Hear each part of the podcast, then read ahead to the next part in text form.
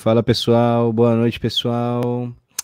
Mais um podcast de do DPO, perguntas óbvias pra gente falando sobre futebol e esportes femininos. Boa noite pessoal. Ai meu Deus. Está começando Driblando Perguntas Óbvias. Notícias sobre o futebol feminino nacional e internacional, aqui na Alternativa Esporte Web.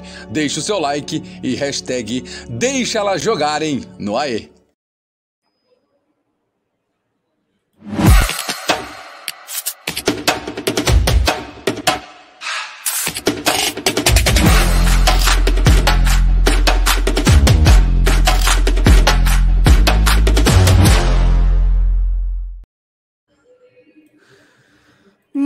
Muito boa noite, pessoal. Boa noite a galera que vem chegando, driblando perguntas óbvias na tela para vocês. Nosso podcast aí sobre futebol feminino e esporte feminino. A gente vai falar muita coisa hoje. Tem muita coisa bacana, tem ligas nacionais e internacionais, tem campeonatos estaduais, tem Superliga de vôlei, tem muita coisa para a gente conversar hoje aqui. Então você já chega chegando, deixando aquele like, participando com a gente, inclusive nos comentários aqui durante o podcast ao vivo. E você que está escutando, né? Nos escutando depois, independente da plataforma, procure nos seguir aqui Alternativa Sport Web para você continuar acompanhando esse podcast maravilhoso tá? Você que está acompanhando, já falar no dia de hoje, né? Mas no dia que você está ouvindo aí, então, tá? Então, um grande abraço a essa galera maravilhosa, já vem com a gente, já participa. E deixa eu dar meu boa noite a ele que está aqui nos acompanhando. Lembrando que esse podcast está sendo gravado domingo à noite, tá? Então você pode nos acompanhar também seguindo nossas redes sociais para saber o dia da gravação. E comigo hoje, como sempre, estará também o Rodrigo, Rodrigo Prado. Seja muito bem-vindo. Mais um DPO na tela e muita coisa para a gente conversar hoje. Muito boa noite, Sérgio, amigos da Alternativa e amigos do esporte e do futebol feminino. Estamos aí. Eu confesso para você, Sérgio, que eu estava já na abstinência, estava assim, caramba, tempos de Copa do Mundo masculina. E aí, um monte de jogo, como a Jaque Trindade, será que ela vai estar aqui hoje? Jaque Trindade ontem mandou um comentário para a gente no debate da Copa do Mundo. Não teve um jogo na nota 7. Hoje eu acho que até teve, mas não é tema para hoje. Hoje a gente vai, vai conversar sobre o futebol feminino na semana. É, é, várias coisas a gente vai trazer. Enfim, Sérgio, como é que você está, querido? Saudade de você. Ah, nesse bem, ambiente futebol feminino. Exatamente. A última vez que tínhamos encontrado em transmissões de futebol feminino parece pouca coisa, mas foi na quarta-feira, né? Pra gente falar sobre, pra gente transmitir aqui o Corinthians depois, né? Tinha tido o DPO na semana anterior, então a gente ficou nessa abstinência, mas estamos de volta aqui alocados. Que saudade também de estar com você, viu, Rodrigo? O Hudson André não pôde estar no meio de nós, né? Mas estará presente também nos próximos. Um abraço para ele, né? Um abraço já para o João Vitoriano, dando boa noite aqui, falando do Barcelona feminino, né? Que ganhou agora há pouco. E vamos falar muito dele, inclusive, vamos conversar sobre as ligas nacionais mas nossa viagem você acompanha com a gente, né? Na DPO Airlines, a gente chega na Inglaterra para a gente começar a falar desses grandes jogos lá da, da, da, nossa querida Liga Inglesa, onde tivemos vitória do Arsenal, vitória do Tottenham, mas antes a gente vai com calma. Vamos falar primeiro desse Arsenal, acho que o jogo foi até antes, inclusive, né? Jogo que acompanhamos, inclusive, o segundo tempo, pré uma transmissão, onde o United venceu por 3 a 2 gol, dizem por aí que é a futura Ellen White.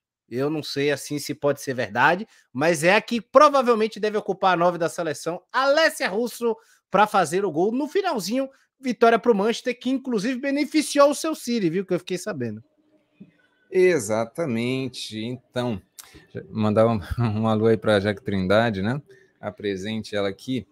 Esse jogo foi bem legal, foi bem legal mesmo, né? É, é, o United ele tá um time muito mais amadurecido nessa temporada, tá um time que está conseguindo realmente competir mais alto e tá com ambições é, é, é bem interessantes. É, o, o, o, Sérgio, vou te pedir rapidinho para tirar o, esse, esse rodapézinho, que eu, eu acabei projetando algumas imagens para não ter. Aí fica melhor a gente.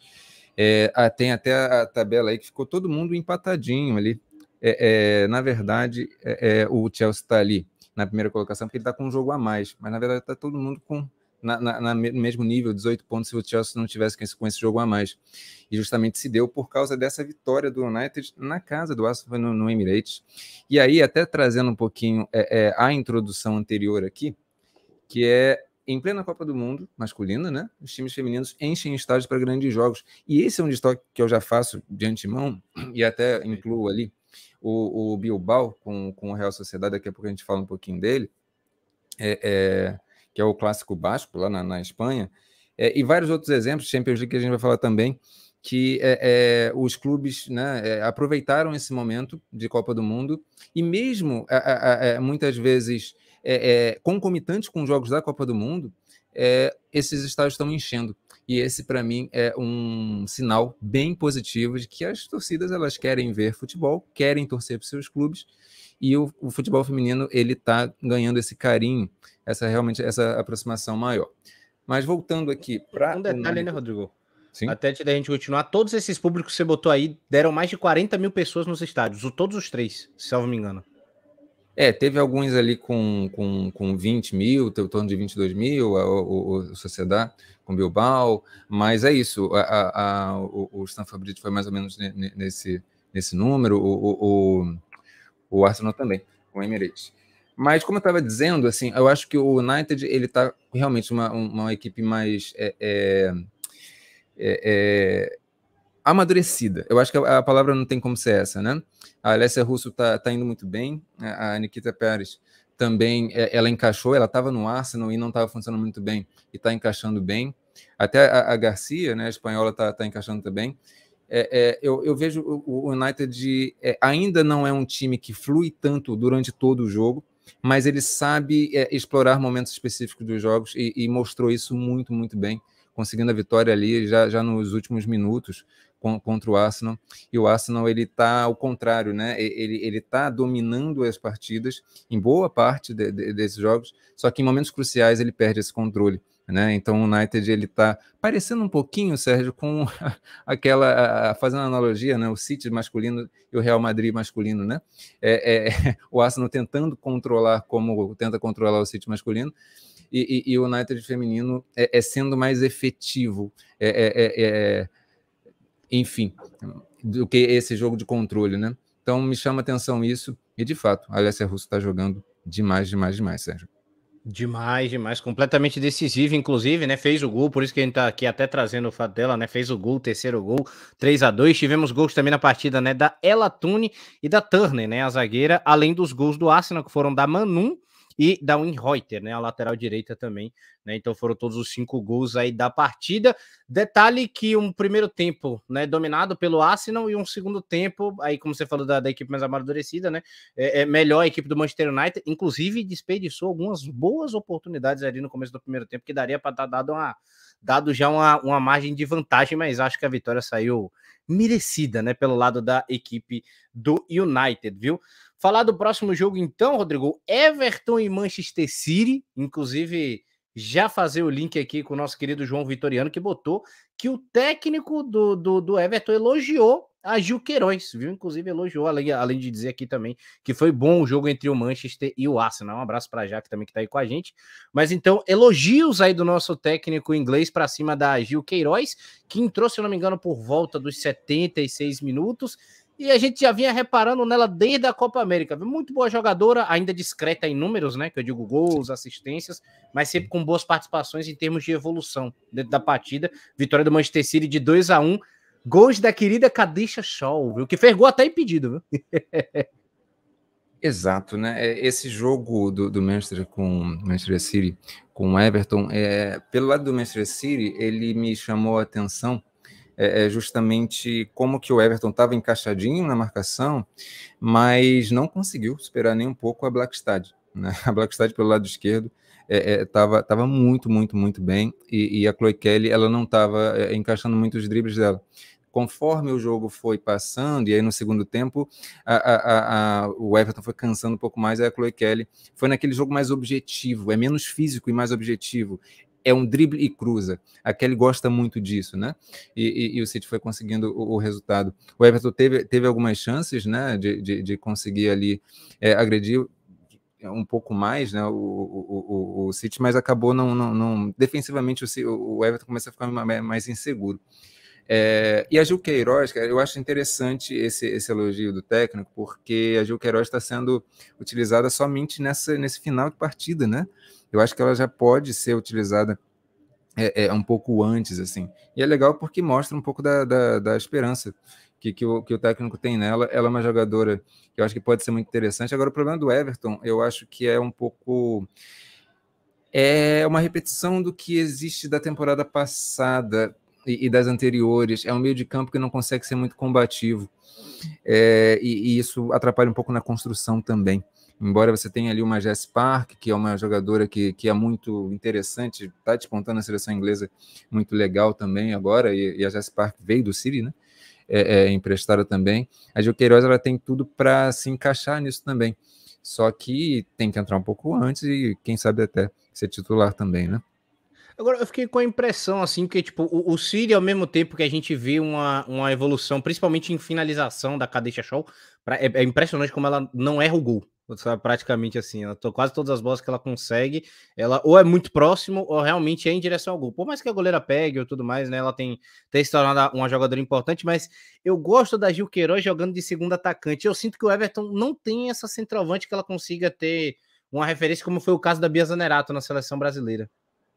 É, é, eu acho que é uma, é, é uma deficiência que, que, o Everton tem, essa, essa centroavante, e poderia jogar com segundo atacante, são muitos dos times femininos que jogam como, como segundo atacante, o Everton pode, poderia explorar um pouco mais isso, mas de fato o, o Everton, é, eu acho que ainda é o problema maior dele, é, é, no meio de campo também defensivo, né, mas, mas enfim, é, tem um estilo de jogo até legal, sabe, e, e eu vejo também a, a, a Gil. A Gil tem, um, Gil, Gil tem uma coisa que, que eu estou gostando muito nos jogos que ela entra, que ela não sai. É, é, ela procura ter uma leitura do que as outras jogadoras estão tentando fazer, percebe? E com isso ela vai desenhando o movimento dela. E isso é, é sinal da inteligência dela, é, é sinal de uma evolução que ela está tendo. Na seleção brasileira, eu já vi ela fazer coisas parecidas, e daí aquele encaixe que você já, já falou, você viu nela com, com a Bia Zanerato. Então, eu realmente espero mais minutos para que ela possa evoluir isso e aí a gente sai até também ganhando com isso né, com, a, com, a, seleção brasileira. Né? Como não pode faltar meu clubismo, né? No Mengão ela cabia bem, viu? Mas só para falar, viu, Rodrigo, brincadeiras à parte, né? Também teve, teve o destaque que até você tinha comentado comigo da, da transmissão da ESPN da narradora, né? O sotaque nordestino que você gostou da, da, da narração, inclusive transmissão maravilhosa da ESPN na narração da. da... Nossa querida aqui foi do, do sotaque nordestino, agora me falhou o nome na memória. Eu lembro que o nome dela é Mila, é, é alguém que lembrou sobre o sobrenome dela, mas é a Mila da, da, da ESPN, e isso realmente me chama atenção há muito tempo. É, eu costumo ouvi-la muito no campeonato italiano, né? É, é, geralmente quem, quem faz os jogos do campeonato italiano é ela. E rapaz, é, eu, a gente está nesse momento, né? De justamente ver muitas narradoras, está vendo a Renata Silveira é, é, narrando, né, pela primeira vez na TV aberta, uma Copa do Mundo, isso é absolutamente histórico, é muito legal. Só que eu também percebo que é, é, são barreiras, são, são escadinhas, né? É claro, as mulheres estão ganhando esses espaços, mas é, é aquilo, são as mulheres com o sotaque, o carioca, o paulista, etc. Sendo que é, é, eu percebo que na comunicação brasileira é, poderia ser muito mais explorado, percebe a beleza do, do sotaque nordestino. E a Mila, ela tem uma coisa que eu gosto demais, que ela, para alguns isso é um defeito, mas a forma como ela faz de maneira tão fluida e ela brinca, é, é, é, é ela realmente é muito fluida né, nesses processos de, de, de falar né, do jogo e também ali da, da, da interação né, delas com, com, dela com, a, com, com os comentaristas. Tem uma naturalidade nas transições que você fala. Tem uma naturalidade muito grande e, e, essa, e esse toque nordestino é um negócio incrível. Assim. É bonito de ver, é bonito de ver. E eu gostaria de ver mais, sabe? Eu fico feliz. Eu... quem não sabe, eu sou de Salvador, viu? por isso que eu tô, por isso que eu tô falando isso aqui, viu? Ó, e antes até da gente passar pro próximo jogo, já já a gente responde essa pergunta aqui da Jaque também, viu? Maravilhosa que ela deixou aqui sobre a sobre a Comembol. Um abraço aí também pro Vitoriano, dando parabéns ao Estanciano, campeão sergipano, né? Falando da, do golaço da Gabi Nunes, eu vi também, viu? A gente ainda comenta sobre isso também, nosso querido João Vitoriano. Tiagão, dando boa noite aí, a, tanto a mim quanto ao Rodrigo, acompanhando esse último programa. Tamo junto. E ele botou aqui que os narradores estão mandando muito bem, viu? Já já a gente volta aí antes da, da passagem do tema aí para a pergunta da Jaque também. Mas antes, só para a gente pelo menos concluir essas ligas nacionais, Rodrigo. Vitória do Chelsea, 3 a 0 A gente ainda pode explorar mais a questão do Chelsea quando a gente chegar na, na Champions, né? mas um 3 a 0 de amplo domínio do Chelsea, mas até a coisa que a gente estava conversando aqui antes, né? Os gols não saem desse domínio. Saem de jogadas individuais, mas mesmo assim, né? 3 a 0 para cima do Tottenham.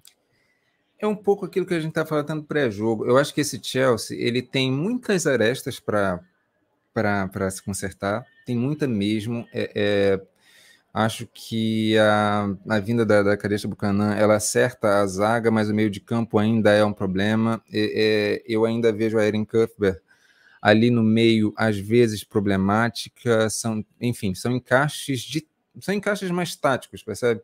É, de como uma jogadora apoia a outra, isso defensivamente e, e, e, e, ofensivamente também. Mas eu vejo um Chelsea, isso não é dessa temporada, é um Chelsea que trabalha coletivamente para sufocar os adversários. E nisso fazer suas individualidades funcionarem. E haja individualidade naquele time. A Sanquer é uma jogadora que ela, por si só, ela consegue abrir espaços, e aí tem, tem, tem Harder, tem Curb, tem todo mundo. É, é, é, incrível. E aí hoje você tem também a Lauren James, que ela vinha é, é sendo reserva o tempo todo é, na, na, temporada passada, mas dessa vez está ganhando muito espaço e ela tem uma, uma, uma imposição física, mas também uma, uma, mobilidade, uma troca de direção que é incrível, tomada de decisão, cabeça erguida. É, ela, eu acho que ajuda nesse senso coletivo para aperfeiçoar isso do Chelsea, que eu acho que ainda é um problema. Mas individualmente, realmente, o Chelsea ele consegue seus gols atualmente assim. O jogo do Chelsea não está muito fluido, não, tá? A gente vai falar um pouquinho disso, inclusive no jogo da Champions. Mas é, é, tem tem, tem esses nomes que conseguem, eu acho que até dá uma sobrevida maior. Sobrevida não é a palavra, mas consegue dar uma sustentação maior para o trabalho da, da, da, da, da técnica Emma Reis. É, é, isso é bem importante, é uma técnica que tem ali a, a sua é, confiança da torcida plena, plena. Tem até um bandeirão né, da, da, da, da torcida é, é, em Emma We Trust, né, nós acreditamos na Emma, e é isso, por mais que ela oscile, ela tem um time na mão, ela tem esse elenco na mão e tem, tem feito um bom trabalho dentro do possível, considerando os desafios. Exatamente, eu só para do, do, dois comentários, né? Um sobre a, a Lauren James, né? O pessoal, o vulgo ditado popular, como a galera fala, falaria, ela joga, ela é classuda, né? Você vê na, na, na, maneira dela andar, a classe transpira no ar em cima assim da Lauren James, é uma jogadoraça, viu?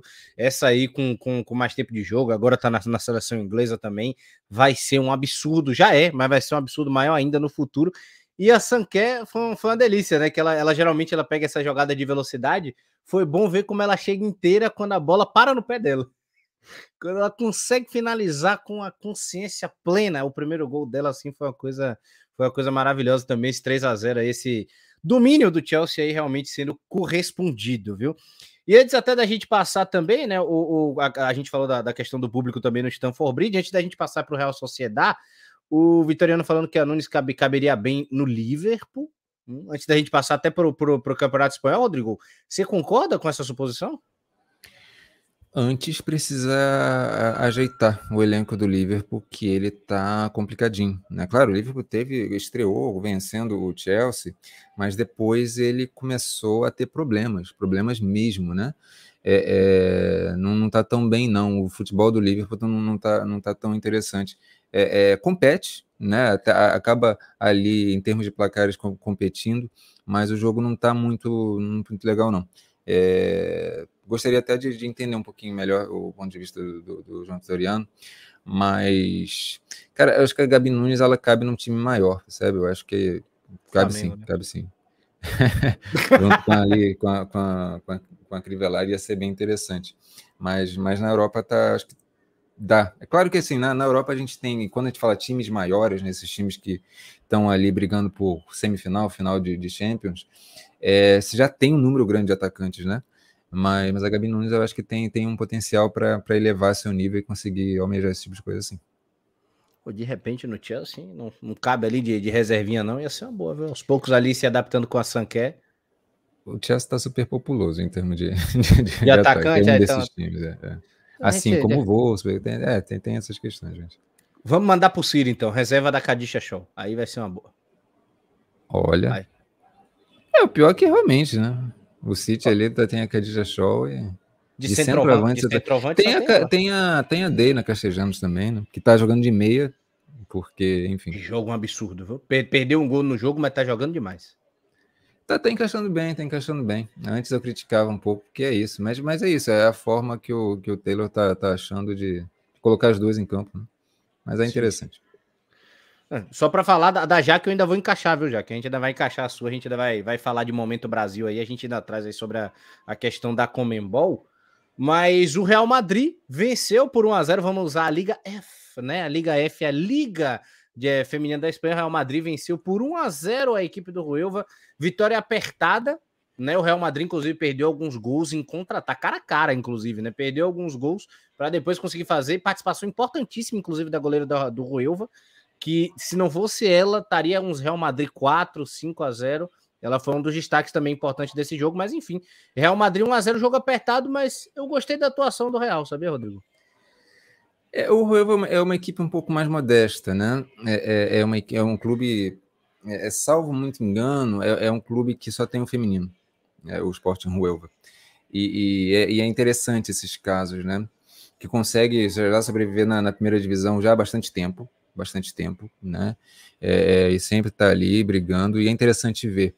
Mas o, o, Real Madrid me chamou a atenção um pouco, porque, gente, é, é, existem alguns jogos que é muito interessante de observar como que o clube vai, para até analisar a temporada e, e, como que o time ele, ele vai se administrando ao longo da temporada.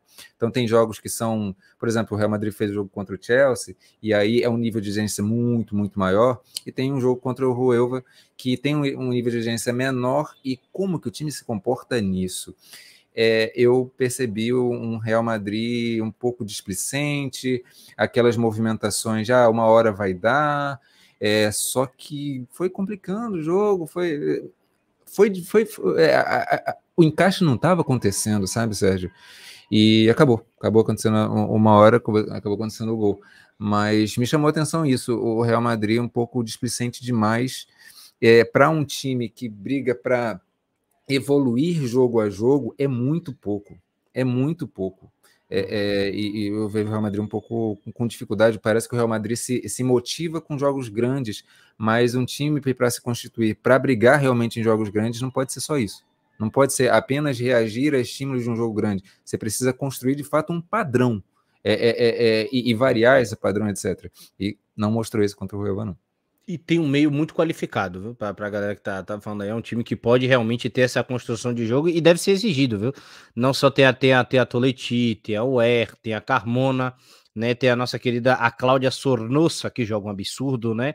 A, Dena, a, a, a Atenea Del Castilho, a Oroz, né? A própria Olofsson ali que joga pelo lado esquerdo, mas enfim, tem alguns grandes nomes aí nesse meio da equipe do Real Madrid que poderiam estar dando aí esse apoio. E só para trazer aqui fazer justiça, né? O nome da goleira é a Mercinic. Mercinic. Conseguiu fazer aí, tanto que recebeu a, a maior nota do aplicativo no time do Ruelva, porque realmente foi uma heroína nesse jogo. Equipe do Ruelva que cedeu um pouco mais de espaços do que o time do Alavés. E aí vai falar assim, como é sobre, mas ofereceu mais espaços, tomou 1 a 0 e a equipe do Alavés fechada tomou-lhe 8 a 0 da equipe do Barcelona, que parece que, o Rodrigo, parece que os horizontes agora se abrem e vão formando uma camada maravilhosa. Não tem Putejas, não tem Hansen, e o time tá jogando um absurdo. O fino da bola consegue fazer, consegue achar situações de gols o tempo todo e consegue complicar qualquer time, independente do adversário. A gente viu isso inclusive na Champions também, apesar da gente comentar sobre esse jogo. Exatamente. É, é, é o Alavés ele já está numa situação um pouco pior, né? É, é de fato, é uma equipe que está ali, deve ser uma das que deve cair. Mas, independente disso, é, o jogo do Barcelona, esse foi o mais fluido que eu vi até então. Né? O jogo de hoje do Atlético Madrid também foi muito legal. Mas antes eu estava sentindo falta um pouco, porque, por exemplo, a, a Geise é, é, na frente, ela estava é, é, quebrando um pouco a resposta que o Barcelona tem para reter essa bola na frente, na frente e conseguir voltar, como é a característica do Barcelona. O Barcelona tem isso, o Barcelona ele agride, mas quando não tem espaço, volta tudo, recomeça. A Geise, ela perdia muito essas bolas. E a Geise está começando a desenvolver no seu jogo justamente essa cadência, essa, esse olhar para trás, olhar para o lado e distribui quando tem que distribuir. Isso é muito interessante. A Salma Pararuelo, ela tá, é, ela é uma jogadora absolutamente interessante. É, e aí tem várias, tem várias outras jogadoras que também no meio estão começando a encaixar mais, a Walsh está encaixando mais, a Engen nessa temporada está muito, muito legal. A Patri nem se fala. É, a Pátria ela está encaixando muito, porque antes a Pátria ela fazia essa volância, é, é essa jogadora que no meio de campo dava proteção para todas as demais na frente. Agora ela está fazendo essa essa é, é, na marcação, né? Ela está mordendo mais lá, lá na frente e também está atacando mais. E ela tem um, um, jogo absolutamente inteligente. É essa jogadora que se prepara atrás para dar esse passe, para dar essa enfiada e muitas vezes uma bola longa também que que, que acha a, a companheira livre. O Barcelona eu acho que está mais versátil esse ano, de verdade, e está conseguindo ser mais agressiva na marcação, é, é, na pressão alta. A Lucy Bronze, ela, ela muitas vezes ela atua quase como uma volante ali para ajudar nessa marcação alta. Então, e tem outra, a Núria, a, a Núria Rábano é uma jogadora na lateral esquerda que está me impressionando demais, Sérgio. Está me impressionando demais. Hoje ela fez um jogaço com o Atlético de Madrid. E, é, é, enfim, eu acho que foi uma, uma grande contratação também a, a Núria. É, enfim, eu acho que o, o Barcelona está encaixando. É, talvez esse Barcelona ele seja um time para a próxima temporada, tá? Uhum. Mas já nesta temporada eu já estou vendo ele ser mais, é, é ter mais opções, inclusive defensivas e ofensivas do que a do, do ano passado quando perdeu para o Lyon na, na, na Champions, tá? Eu ainda vou fazer essa pergunta na Champions League. Eu vou guardar minha pergunta que eu vou fazer aqui, mas essa pergunta é para o momento Champions, assim, iremos, iremos dizer. Mas também quero ressaltar, o Rodrigo falou do meio também, Dona Cláudia Pina, que golaço, viu, senhora? Vou lhe falar um negócio. A gente ainda vai falar dela também na Champions, mas que absurdo, tá jogando um fino, viu? E ela que é da, e ela que é da base do Barcelona, né, também. Subiu na temporada passada, a gente chegou já a ver, já tinha ver um jogo, um, já tinha visto alguns jogos dela nessa temporada vem se consolidando, né, com a ausência da, da querida da querida Alexas Putedias, né? É, é, interessante isso, né, Rodrigo? Você falando que o time é para a próxima temporada e com a ausência da Putedias vai preparando o elenco de apoio da equipe do, do, do Barcelona, porque alguém vai ter que ir para o banco. Não tem como independente. Ah, não, mas tá bem. É a Alexia Putedias, irmão. Não tenho sem tempo, não tem o que acontecer. Sim, sim, sim, sim. Mas é interessante, é interessante também não depender tanto dela. Antes eu acho que o Barcelona, para grandes jogos como o Lyon, Sim. dependia muito. Dependia muito. E acabou que nem com ela deu, né? Então, é, é, eu acho que está conseguindo agora. É, é, vai, vai depender muito de como o Days ele vai vai administrar tudo isso, porque uma coisa é ter essa versatilidade toda, outra é realmente ganhar essa consistência, essa cancha para competir em, em, altíssimo nível. Quando, fala, quando a gente fala altíssimo nível, é basicamente o Leão. Depois a gente pode falar também do Leão, que ele está também capengando, tem uma série de questões que pode ajudar o Barcelona nessa temporada também apelidado por nós carinhosamente Lion Ball, viu?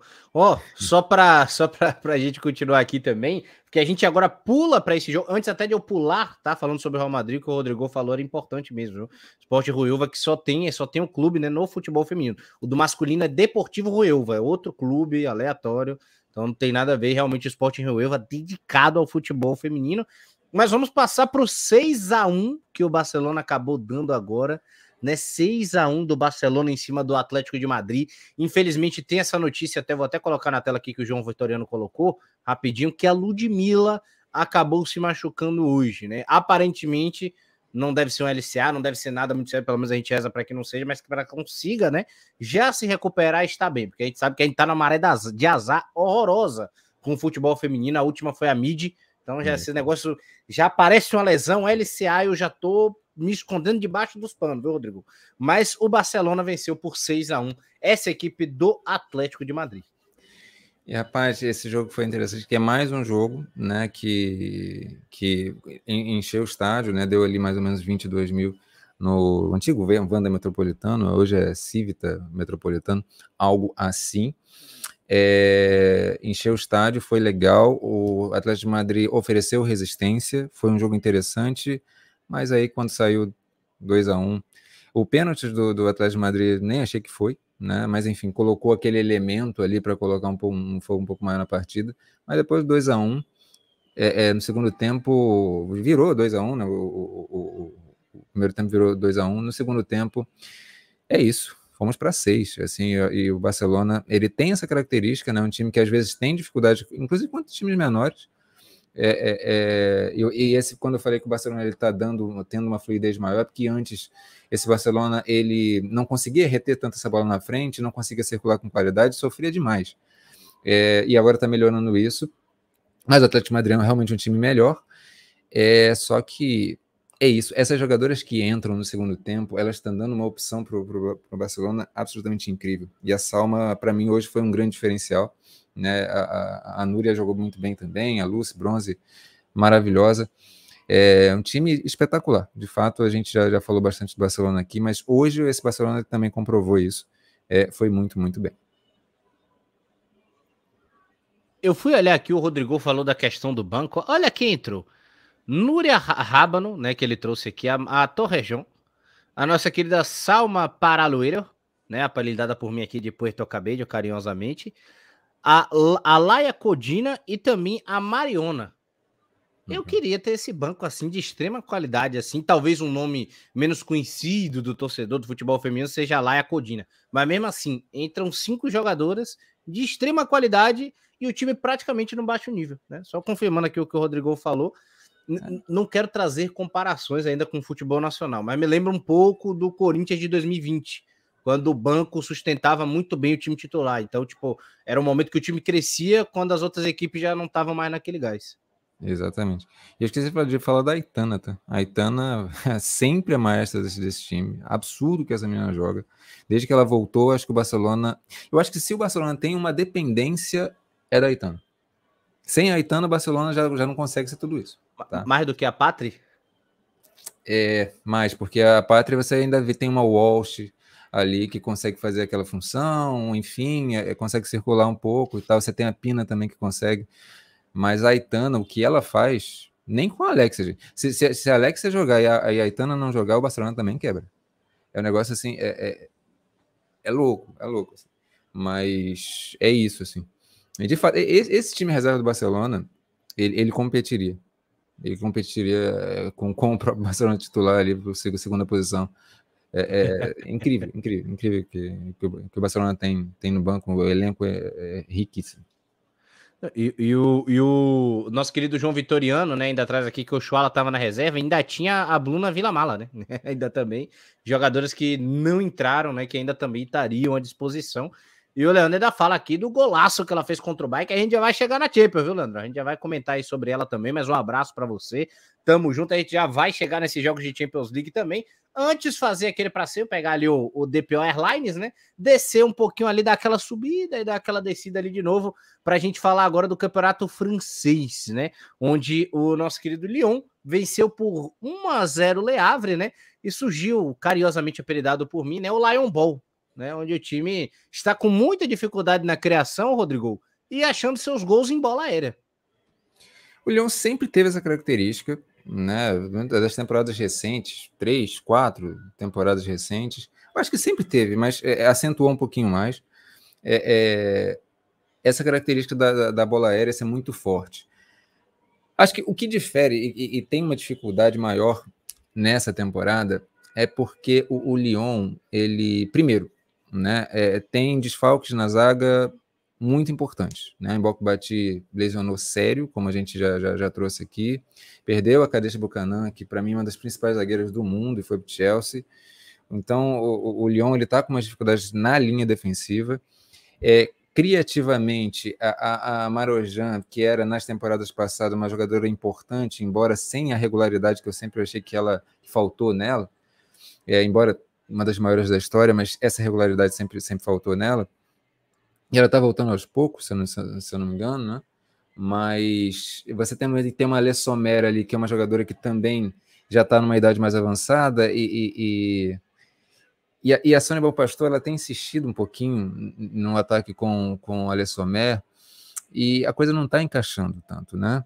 É, é, e é um time que precisa de uma fluidez. Eu acho que essa falta de consistência defensiva atrapalha muito, porque é, é, o Lyon é aquele típico caso de que se você não tem essa segurança defensiva, você não vai ter essa segurança para trocar é, é, esses passos objetivos que, que o Lyon tem, porque quando você perde a bola você já não fica tão seguro assim, e, e o time fica quebrado no ritmo completamente ofensivo quando é, esse sistema defensivo não funciona tanto. É, isso explicou muito a goleada que o Lyon tomou para o Arsenal na Champions. É, e o Leão tem, tem, tem sofrido no, no, campeonato nacional mesmo. É, tem vencido jogos ali na Bacia das Almas nos últimos minutos. É, não está fácil. O Le Havre ele não tem esse time todo qualificado assim. Né? É, é, é, é claro que no, no, no, campeonato francês a gente traz isso, né? todos os times, ou quase todos eles, têm um nível legal para competir sim, mas o Lyon está sofrendo mais do que, do, do que já sofreu antes, né? É, o PSG venceu bem o Bordeaux, mas acho que o PSG também está engessadão. Está engessadão demais, né? É, e hoje a gente teve o Paris FC 2, Lyon 3. Esse jogo, eu confesso que ainda eu não consegui ver por, por conta das circunstâncias de de estar de tá aqui preparando o podcast. Só um Pode destaque, viu? Dois gols da dois gols da Renan, aparentemente de cabeça também, pelo Sempre. que eu tô vendo aqui.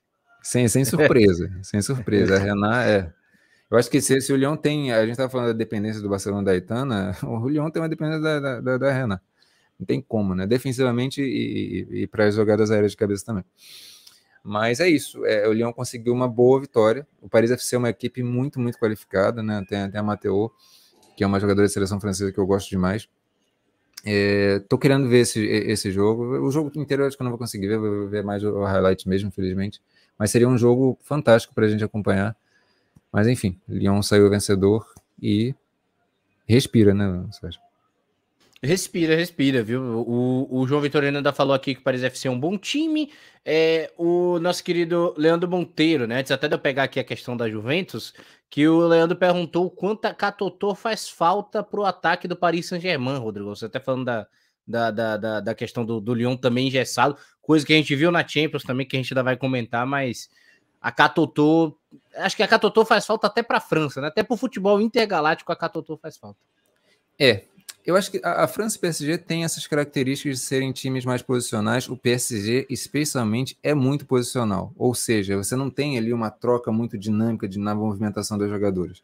Até existe isso, mas ainda assim é sempre pensando naquelas posições mais fixas, sempre tendo pontas muito abertas e a, a, essa função de centroavante é muito, muito importante para a seleção francesa e mais ainda para o PSG. Sem a Catotô, é, essa movimentação fica meio perdida ali. E aí isso tira a referência completa é, é, do, do, do, meio de campo de como circular a bola, em que tempo, em que timing circular essa bola. Então, e ainda tem, ainda conta que o PSG ele perdeu a Sara Davids para o Lyon e o Lyon está sem a Sara Davids por conta de lesão. Isso também explica aquilo que a gente falou do Lyon. É, enfim, tem, tem uma série de questões aí que, que explicam né, um pouquinho é, essa questão do, do, do, do, PSG. E a Groenen, ela, eu acho que ainda não encaixou no, no PSG também. o PSG, a, a Groenen é uma jogadora que tem uma. Ela é mais aguda, ela não é tanto de pensar o ritmo da partida, e eu acho que a própria seleção holandesa sofre com isso, né? É, é, e acaba que o PSG ele, ele tinha uma Sara Darius que fazia isso, que é, é, é para mim é quem mais faz isso com perfeição. Essa coisa de fazer é esse tipo balanço. Um não diria nem um pulmãozinho, ela é uma jogadora de meio campo, mas que ela gride demais. Ela sempre fica espetada, ela gosta disso, né? Quando precisa voltar para armar, não é tanto a dela. Ela faz, faz, faz, faz bem, faz relativamente bem, mas não é onde ela se sente tão, tão mais confortável. Então, enfim, o PSG sofre um pouco mais com isso. Tanto é que a, a Bachmann, a Ramona, ela precisa voltar sempre. A, a, enfim, você tira a referência de todo mundo ali. É um pouco complicado, mas a Catotô, sim, com certeza é a ausência mais sentido. É, para completar, né, o, o, nosso querido Leandrão botou que a Sara Dapt tem se contundido bastante, né, na temporada, na temporada semana no PSG foi assim também, é verdade. Aí já trazendo aí também questão das lesões da Dabrits. O João Vitoriano falou sobre a Roma, falou sobre a Juventus e só para a gente completar o giro nas ligas nacionais, Fiorentina e Inter de Milão empataram em 0 a 0 num jogo dominado pela Inter de Milão e onde a Diacinte ainda conseguiu, a Diacinte ainda conseguiu alguns bons momentos ali, umas duas chances, né? Levou perigo, mas a, a Diacinte, não, meu Deus do céu, agora eu me esqueci até o nome da, da menina da atacante, mas que a Fiorentina passou duas vezes ali de, de conseguir, né, passar na frente da equipe da Inter de Milão, mas jogo completamente dominado pela equipe do Inter nesse 0 a 0 Rodrigo. Pois é, é a Inter ela deu uma caída de rendimento, né? A, a, a Chawinga, ela é uma jogadora muito, muito interessante. Foi uma bem, gratíssima surpresa para mim ter conhecido nessa temporada. Mas acho que em termos coletivos a, a Inter está sofrendo um pouquinho. É, é, é, antes, é, sempre foi, né? Nessa temporada aí, um pouco dependente da, da, da. Mas caiu, caiu um pouquinho. E a Fiorentina, acho que está tendo algumas evoluções. Mas enfim, foi um 0 a 0 que sinceramente eu achei um jogo fraco, tá? tá, tá é, eu vi um pouquinho assim e nem consegui ver muito porque realmente estava um jogo um pouco sofrível para mim. aí, mas a Inter quase atenção. conseguiu perder. A Fiorentina teve dois momentos ali, dois contra-ataques, quase que sai gol. Sim, sim, sim, sim. Vamos para Champions, não? Vamos para Champions, vamos dar aquela respirada agora, né? O, o Vitoriano falando do golaço da Roma. Vamos para Champions League. Tivemos terceira rodada, Rodrigo, e a gente já pode começar aí com a questão do grupo A, salvo me engano, né, da vitória do Chelsea por 2 a 0 da equipe do Real Madrid, você já trazendo aí, inclusive o, o a, a, imagem e a, projeção. Complica um pouco essa equipe do Real Madrid, apesar de ainda ter três jogos, né, mas empurra para fora com a vitória do PSG Chelsea 2 a 0 para cima do Real. E foi aquilo que a gente até comentou mais atrás, né? Time que também teve um certo domínio. Aparentemente o projeto está é mais avançado do que a equipe do Real Madrid. E isso acabou sendo, sendo, sendo visto em campo, né? Também dois gols de jogadas individuais. Olha, o Chelsea ele consegue é, é, três vitórias, né? Em, em três jogos, mesmo não jogando tão bem. E é isso, tá nessa fase de transição ali, tá, tá buscando melhorar o seu jogo, em termos de resultado, maravilhoso. Melhor impossível para o Chelsea, né? Paris Saint-Germain sofrendo, a gente viu naquele jogo do, do Chelsea com, com, com, o PSG, como que o PSG ele foi tentando in, inventar soluções dentro do próprio jogo ali, e até conseguiu de alguma forma, é, mas é, e o Real Madrid nesse jogo contra o Chelsea, é, o Chelsea deu a bola para o Real Madrid por boa parte do jogo. Boa parte. E o Real, ele não conseguia é, ser agressivo. Né? Eu gostei da, da Oroz, mas é aquilo. Lembra daquilo que eu falei do, do, do Real Madrid é, contra o Elva? Hum, falta, nessas horas falta isso, sabe? É, é qual, é, sobre qual padrão a gente joga? Sobre qual padrão a gente vai variar? O Real Madrid ele fica jogando por inspirações. E é contra um sistema defensivo muito sólido, como é do Chelsea, às vezes não funciona, porque esse tipo de jogo ele funciona quando, por exemplo, você tem ali é, um Wolves que vai, vai te atacar um pouco mais, o Arsenal vai te atacar um pouco mais, e, e, e, e aí você explora contra-ataque, e aí vai essa inspiração, percebe? É, quando o time adversário dá a bola, e o Chelsea às vezes gosta de fazer isso, né? Dá a bola, se vira aí, e pronto, você tem um sistema defensivo muito sólido do Chelsea e vai explorar essas individualidades que a gente já falou do Chelsea. Então, o, o Real Madrid ele, ele acaba é, é, sofrendo um pouco com isso, né? É, é Para propor jogo contra sistemas defensivos fortes não funciona. A gente viu isso muito bem também contra contra o Barcelona, né? Como que o Real Madrid ele sequer conseguiu respirar no jogo, né? Sim é difícil. Ter a bola é, exige padrão de jogo. Padrão de jogo se constrói justamente contra os times pequenos. E o Real Madrid sofre demais por isso.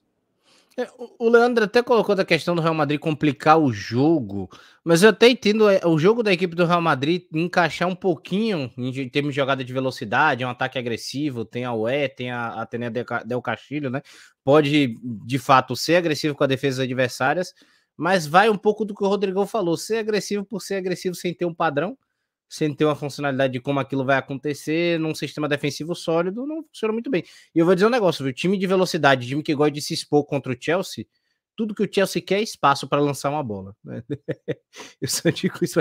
Tudo que o Chelsea quer é um momento desse, você lançar uma bola no pé da Sanquer, deu tudo certo para o Chelsea. É isso. É um ataque que a bola, você deu espaço e a bola caiu no pé da Sanquer. Funcionou tudo, era o jogo do Chelsea ali. Porque por mais que você não tenha um Chelsea tão fluido assim, na verdade você tem é, é, nas associações, duas a duas, três a três ali, o Chelsea está muito à frente. Está muito à frente pela qualidade técnica das jogadoras. Né? As jogadoras de frente do Chelsea são absurdamente impressionantes. Né? Então, difícil, muito difícil para o Real Madrid. É, o, é, é, um dos grupos da morte, né? E o Real Madrid tá ali. É, é a briga vai ser com, com o PSG. Os dois estão tão oscilantes, né? Mas, enfim.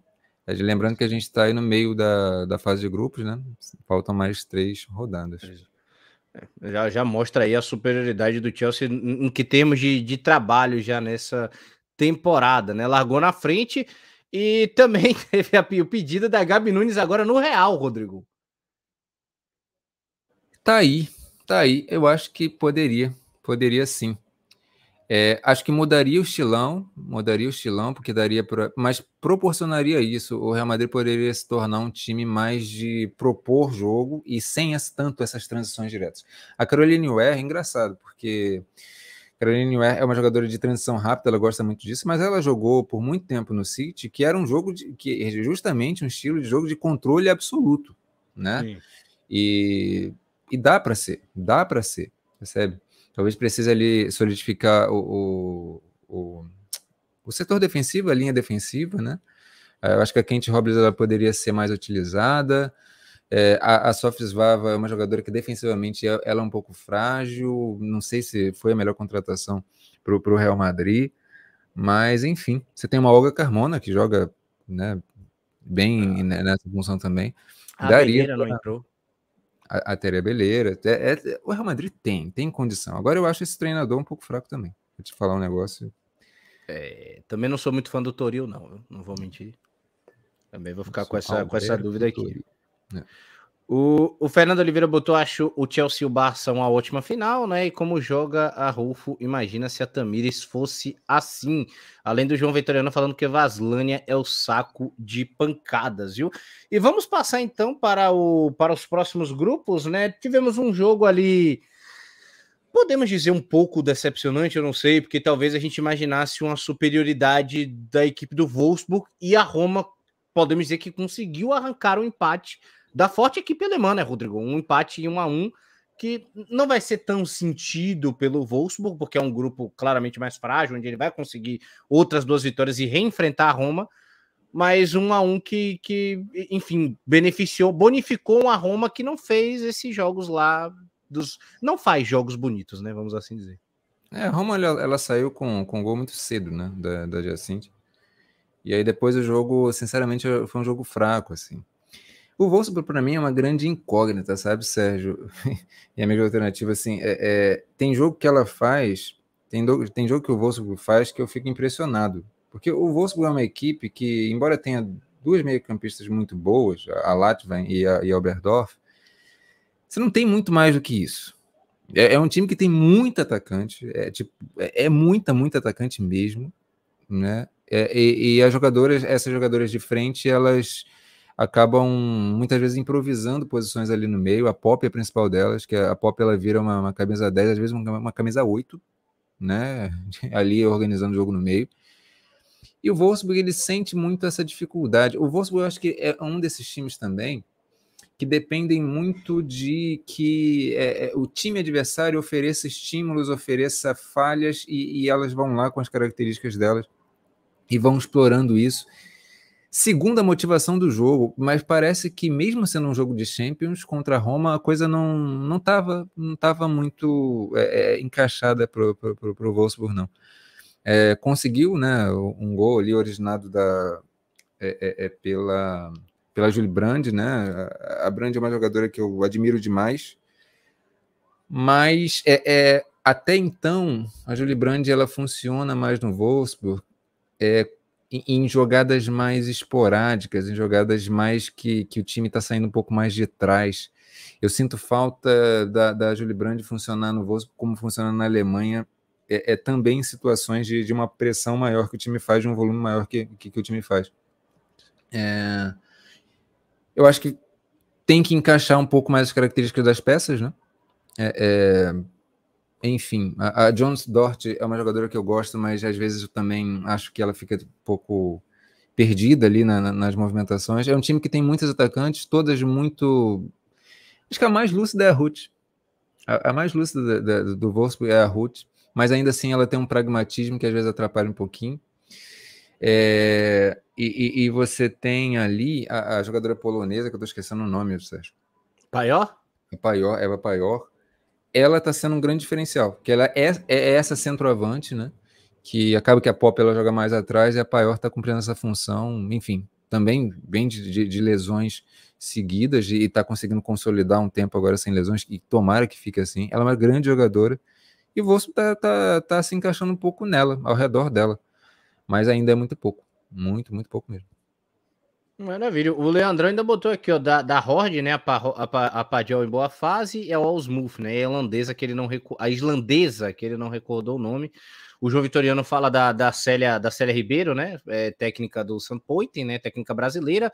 Um abraço, claro, também para Fernando Oliveira, para o Bart aí, que tá pedindo para essa galera aí também dar esse apoio para se inscrever no canal e deixar o like, né? Vem junto com a gente também, muito importante, tá?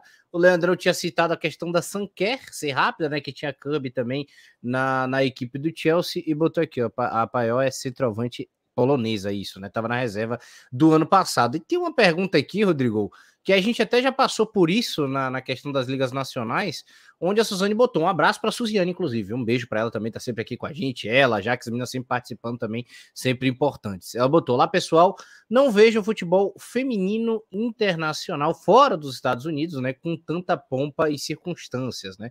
Pouco público, estádio pequeno e muitas operárias nos times inclusives. Eu queria ouvir o Rodrigo. Da a questão do público, eu não estou concordando tanto, não, viu, Suzana? Eu acho que os públicos estão começando a ter uma evolução agora, viu? Vamos lá, se a gente pensar. É... Estrategicamente, algumas coisas estão sendo acertadas, como por exemplo, agora, né? Tem uma janela internacional é, do futebol masculino, né? É, é seleções vão jogar, e aí coloca jogos em estádios grandes. A gente vê esses estádios é, é, sendo procurados, né? E você vê ali esses jogos sendo procurados e você tem lotações interessantes. É, agora, não é só isso, você também precisa pensar o jogo cotidiano, né? Você tem um aumento na muito impulsionado pelo título da Inglaterra da Euro, é, um aumento de público considerável na, na liga inglesa, né? É, você tem outras questões também, né? É, é, eu acho que a qualidade do jogo está evoluindo, acho que tende a evoluir mais e isso tende a chamar mais público, né? É, mas enfim, é, é, é de fato, acho que precisa ser melhor vendido, né? Quando a gente fala, por exemplo, do, do campeonato alemão, para mim o campeonato alemão é o melhor campeonato. Eu gosto muito de ver como que os times fluem no campeonato alemão. Desde os médios, os grandes, todos. São jogos muito bem jogados. Mas esse campeonato ele não é bem vendido, né? Esse campeonato não é bem vendido. O campeonato inglês é muito melhor vendido nesse sentido. É, de fato, o campeonato francês ele está na mesma há muito tempo. Você não vê ali um horizonte de nossa, o campeonato francês está evoluindo. Outros campeonatos estão tá, tá, tá transitando do amadorismo para o pro profissional agora, como o italiano, o próprio espanhol. O espanhol, na temporada passada, gente, o espanhol ele não era visto. Tinha jogo do Barcelona fora de casa que ninguém conseguia ver, nem torcedor do Barcelona. A não ser que fosse no estádio do time. Sabe? É, era, era um absurdo. Agora a gente tem a Dazon transmitindo, né? E aí transmite todos os jogos, aí ganha uma visibilidade muito grande. É, e aí eu consigo também medir um pouco por isso o interesse das pessoas é, é ali. Eu vejo jogos já ganhando um público é, é, é, maior no Campeonato Espanhol. É o que vai evoluindo gradualmente. Agora, chegar no nível dos Estados Unidos é, vai demorar um pouquinho, mas pelo menos na Europa a gente vê isso. Agora, outros continentes é, ainda é aquela coisa dos grandes jogos, né? Filipinas já, já, já é uma, uma seleção que, inclusive, está tá, tá no grupo da, da Austrália, se não me engano, na, na Copa do Mundo, Isso. no grupo A. É, e está conseguindo encher estádio em jogos mais esporádicos, é, é bem interessante, mas é isso, é, é do esporádico. A gente viu uma, uma Copa Africana que também encheu o estádio, é, é Marrocos, é, Aqui na América a coisa está mais. América do Sul, né? A coisa está um pouco mais devagar. Uh, mas é isso. É, é... A gente precisa aproveitar a oportunidade, sabe? A gente precisa, de fato, aproveitar a oportunidade, porque É, senão, outros continentes vão passando à frente e, e eu acho que a gente a gente está tendo um momento tão legal no futebol feminino global e é para todo mundo crescer junto, né? E eu aviso, eu Time feminino do Bahia. Ano que vem eu estarei em Pituaço, né? O famoso Pituaçu. Estarei acompanhando os jogos do Bahia feminino na Série A1. É, vamos, vamos lá, viu, Suzane? Vai, tá, tiver o time feminino aí jogando também na sua cidade, né? De, independente de onde for aí, também vai lá dar aquele apoio, é sempre importante, viu? Mas obrigado pela pergunta, como sempre, claro, né? A do Fernando eu salvei aqui para a gente já conversar daqui a pouco também, porque já, já faço o link com os jogos do Brasil. Uma boa noite também para o Hudson André. O Vitoriano falando que esse ano vai ter bastante jogadores tocando de clube, né? Gostaria de ver campeonato alemão, né? O Leandro comentando aqui, né? E o alemão, inclusive, é uma coisa que, que o Rodrigo só, só consegue ver com o VPN. É uma coisa que eu também, é um campeonato que eu também gostaria de ver. E ele botou: gostaria de ver a segunda divisão francesa do feminino. Tem bons times, viu?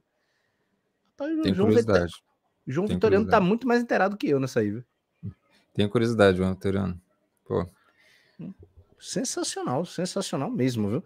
Só para a gente voltar no link, então, um abraço pro, pro João Vitoriano, para todos os meninos que estão mandando mensagem aí também, né? Então, completando aí, o St. Polten venceu o Slavia Praga pelo grupo B. A tabela ficou assim, como vocês podem ver, né? Wolfsburg e Roma com sete pontos. Wolfsburg líder, né? Pelo saldo de gol. O St. Polten porque venceu, né? O time da técnica brasileira, nossa querida Célia Ribeiro, com três pontos. O Slava, o, o Slavia Praga, né? O último colocado. Lembrando que no feminino não tem a Europa League, né? Então o Polten não se classifica para nada, ficando na terceira posição. Rodrigo, vamos falar agora então do grupo também do momento, né? Outro grupo da morte, um dos grupos da morte, né? Onde temos Arsenal, Juventus e Lyon e o pobre Zurich, né? Que caiu no meio do caminho ali, né? Que aí o pessoal carinhosamente, vulgarmente apelida de saco de pancadas, né? Mas o Lyon venceu por 3 a 0 a equipe do Zurich, mas dá para a gente falar do, da questão do empate também da, da, da, Juventus, né? 1 a 1 com a equipe do Arsenal, gol da nossa querida Berenstein, que se encaixou de alguma maneira ali com essa Juventus, e o Arsenal né, fez um gol com sua querida camisa 9, Midema. É isso, é, teve um errinho na imagem, que aí tá da, da segunda rodada, mas a gente só somar ali três pontos para o Lyon, o Lyon foi para foi quatro, né? E a Juventus e a Arsenal cada um com, com mais um pontinho ali. É, eu acho que o, o, Lyon, por exemplo, com o Zurich, ele precisaria ter vencido um pouquinho mais, né? Lembrando que o Lyon ele tomou de cinco do, do, do Arsenal e esse saldo ele pode complicar um pouquinho, lembrando que esse é um dos grupos que a gente pode, pode considerar da morte, tendo ali justamente Arsenal, Juventus e Lyon. É, o jogo do, do Arsenal com, com a Juve é, foi um jogo justamente no mesmo dia que teve ali Bayern e, e, Barcelona, e também teve o jogo da seleção brasileira. Eu confesso que eu ainda não consegui dar uma olhada com tanto carinho nesse jogo, mas isso que você falou da, da Bernstein, é, é, Sérgio, a Juve ela está com muita dificuldade, mas muito mais dificuldade. A, a Juve, ela mesmo no campeonato italiano, ela sobrava muito, e esse ano já não está sendo assim, né? É, e na Champions passada, a, a Juve estava com, tava com muito mais perspectivas, né? E o setor ofensivo da Juve não está encaixando muito, não. Né? É, é, um time muito esporádico, é um time que eu acho que isso favorece um pouco essa característica da, da, da característica da Berenstein, que é fazer muitas vezes um facão, é, é, é, é sair carregando a bola em velocidade como ela gosta, né? E isso acho que denota muito uma, uma falta coletiva que, que o time está tá tendo. É o jogo da Bonancea também, né? Só que sem a velocidade da Berenstein.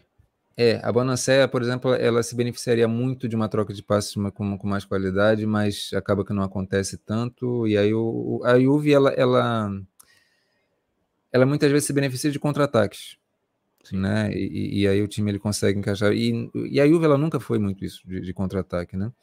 Mas tá sendo, tá, tá, tá tendo que, que, ir um pouco para essa linha, que de fato a Juve está um pouquinho abaixo. E o Arsenal precisaria ver esse jogo para entender um pouco melhor, né?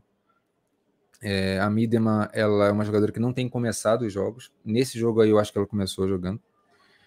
É, o, o Eideval, ele tá com uma dificuldade é, gigantesca de trabalhar o Arsenal com as jogadoras que ele tem no elenco principais, que é de mais articulação. Né? É, é, a própria Mana Yobus quase não joga. É, enfim, tá complicado. E a Midema, ela é uma jogadora que está sendo utilizada como essa jogadora de, de articulação, né? E é uma jogadora que acaba, embora ela tenha momentos de lucidez absolutamente extraordinários, acaba que ela não tem essa constância toda porque ela não é essa jogadora. Ela não é essa jogadora. A, a, a Kim Little é muito mais essa jogadora, por exemplo. É, a Black Stanions, ela ela está ganhando esse espaço cada vez mais de centroavante. E ela não faz outra função que não essa. Então, enfim, esse gol até da Miriam tipo até. Oi? Não, você falou da Black Stanions, eu falei até pelo tipo físico, né? Mais grandalhona tipo físico, ali. Exatamente. E a Midman, ela tem muito mais essa coisa de, de erguer a cabeça, de, de pensar a jogada. Ela faz isso muito bem, mas eu acho que ela faz isso muito bem esporadicamente, né? É, é... Mas, enfim, o Arsenal tá, tá com um pouquinho dessa, dessa dificuldade. E é um jogo que, que com certeza eu vou ver e, e prometo até trazer ele um pouco mais detalhadamente depois. Maravilha, viu? Só uma ainda tem, tem duas aqui também do, do, do, do, nosso querido Leandro e da Suziane, né? O João Vitoriano ainda falou aqui da, do campeonato suíço, né? Da, do Zurich tá indo bem lá, né? Mas caiu realmente num grupo mais complicado. E o Leandro ainda deixou uma pergunta, viu, Rodrigo? Sobre esse grupo, né? Acredito que o Lyon corre um grande risco de não se classificar. O Arsenal veio de bons de pesos e a Juve, em geral, procura manter a consistência defensiva. Você acha que a atual campeã tem corre risco de ficar de fora da próxima fase? Corre porque esse, esse grupo ele, ele é complicado e assim e é mais o Lyon perdendo para si mesmo, tá?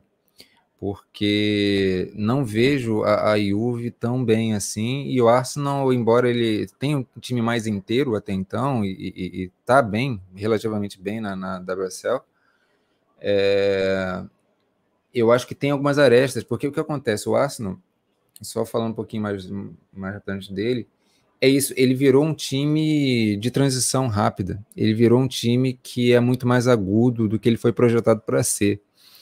E, e como é que fica as jogadoras que constroem? Elas ficam no banco sempre? Vai ser essa coisa? É, é... E, enfim. Mas é, é, o estilão do, do Tá, tá dando certo. Em termos de resultado, tá dando certo. Eu só acho que isso tem um certo prazo de validade.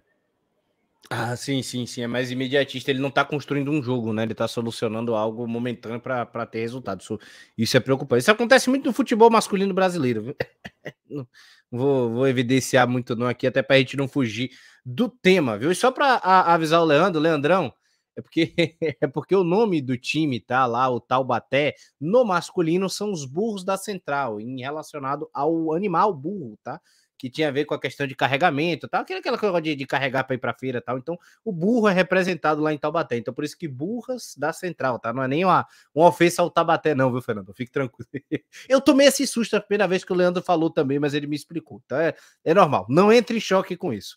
Rodrigo, então, já trazendo aí, né? Liderança do Arsenal, é, vice-liderança da Juventus, terceiro lugar para o Lyon, mas agora com quatro pontos, né? Vamos passar para o grupo que aí eu sou apaixonado, né? Tem, talvez porque tem a Lina Magu, né? E aí bate um negócio assim, envolvimento com o coração de vê-la jogar. Mas o Barcelona, como a gente já tinha trazido aqui no futebol, no Campeonato Espanhol, jogando um bolão, a Geise sendo importante, inclusive, dentro do time do Barcelona. Tô, tô achando isso incrível. Tô achando isso. A, a Geise no Brasil a Pia não consegue utilizar. No Barcelona tá, tá uma maravilha. Criou amizade com a, com a Lucy Bronze, tá ganhando o amor do time inteiro. Esses dias a Map Leon postou foto com a Geise. A Geise virou a querida do, do, do, do negócio lá do Barcelona. E o Barcelona ganhando, ganhando com autoridade, 3 a 0 para cima do Bayern, num jogaço da equipe do Barcelona um jogo interessante pra caramba. Esse jogo tem uma circunstância, até porque a gente já falou bastante do Barcelona, dá para dar uns outros detalhes, assim, uns outros contornos. Esse jogo aconteceu mais ou menos concomitante, né? Ele começou um pouco antes da seleção brasileira, é, é, mas é, é teve, um, teve um momento ali de interseção entre os jogos e eu fiquei vendo, caramba, o jogo da seleção brasileira eu primeiro tempo, tava chato pra cacete. E aí o meu olho, ele buscava o jogo do Barcelona. Cara, que jogo fluido, que jogo maravilhoso. Foi justamente no, se não me engano, foi o segundo gol, gol da Pina. Esse gol foi um golaço, a construção dele lá de trás. Negócio absurdamente. Se eu tivesse lindo. no estádio, quem tivesse na minha frente caía das escadas, porque eu ia sair gritando para Deus e o mundo. Exatamente. E é isso, para 46.967 pessoas, é, no Camp Nou, né? E é isso, um dia de Copa do Mundo, jogo de fase de grupos, é, muita gente foi, foi no estádio. E isso ajuda até a responder um pouco a, a pergunta da Suziane, se não me engano, É isso. É, é, o Barcelona, ele quando coloca a gente, no, quando coloca o jogo no Camp Nou, é muita gente que vai, percebe? O Camp Nou é um estádio gigantesco, né? É, lembrando que no, na temporada passada teve dentro de, de, de, três semanas, teve dois recordes batidos é, é, seguidos, em torno ali de 91 mil pessoas. É, é, e, e, o, e, o, Barcelona ele, ele faz um jogo realmente muito bom. O Bayern de Munique é, tem uma consistência defensiva grande, a gente sabe disso, mas o, o, Bayern de Munique tem uma dificuldade de construção um pouco maior, né? É, e, e o Bayern de Munique até gosta de explorar contra-ataque, é um time que às vezes faz isso bem, mas dessa vez. Mas é isso. São poucos contra-ataques que encaixam no jogo, e o Barcelona não, não chegou nem muito próximo disso, não. É, e, e, falando rapidamente da Geise, é isso. A, a, a Geise, além de ser essa jogadora de grupo, que é, é, eu acho que as outras jogadoras têm, têm isso, né? Elas veem, caramba, essa brasileira ela tem um negócio diferente na genética. E a Bronze, ela admira demais a Geise, é um negócio, é um carinho que a Bronze tem, e todas as outras também. É, é um negócio lindo de ver. Mas a Geise, ela tá encaixando nesse time, sabe? Tá, tá encaixando legal, assim. É, é, claro que ainda tem umas questões técnicas que a gente sempre fala, mas está evoluindo, está evoluindo bem, bem mesmo. É, até no jogo de hoje contra o Atlético de Madrid, eu percebi isso na Geise. A Geise, ela buscando referência, coisa que eu nunca vi. Ela estava com a bola ah. e ela tava, se sentiu perdida, ela buscou para quem tocar. Eu nunca tinha visto a Geise fazer isso. E ela buscou e tocou de lado, pronto. Reinicia aí que, que daqui a pouco eu volto de novo lindo, lindo, lindo de ver é, é como que a Geise está evoluindo seu jogo e tomara que isso dê frutos para a seleção brasileira. Pô, tomara mesmo, eu queria ver ela assim na seleção, né? O Leandrão ainda botou, a Geise está sendo matadora, marcando gol em todos os jogos. O João Vitoriano, né? O Steven não jogou nada na equipe do, do Bahia, né? O Leandro ainda botou, a Cláudia Pina jogou muito bem, assim como a Itana, um baita meio campo, já imagina a volta da Putilhas, viu?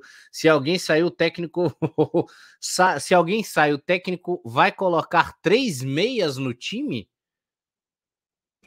Esse meio campo do... do do Barcelona ele, ele pode funcionar de muitas formas, né? É, eu acho que a mais engessadinha que está até aí é, é, a, é a Walsh, né? A Engen, cara, a Engen tá funcionando bem demais nesses times ali. Tá bem, nessa temporada tá funcionando bem demais. E a Pina tem espaço, cara. A Pina tem espaço, tem espaço mesmo. Mas ela, ela tem espaço, inclusive, para jogar nas pontas também. Ela é uma jogadora que, que circula bem.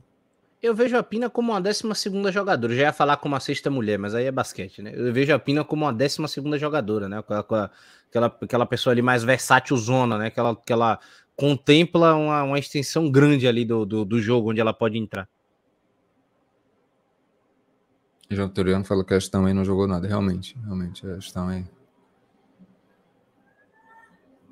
É, eu ainda, ainda tento decifrar um pouco esse banho, sabe, João? É, é, eu acho que o principal problema do Bayern para mim é a falta de referência lá na frente.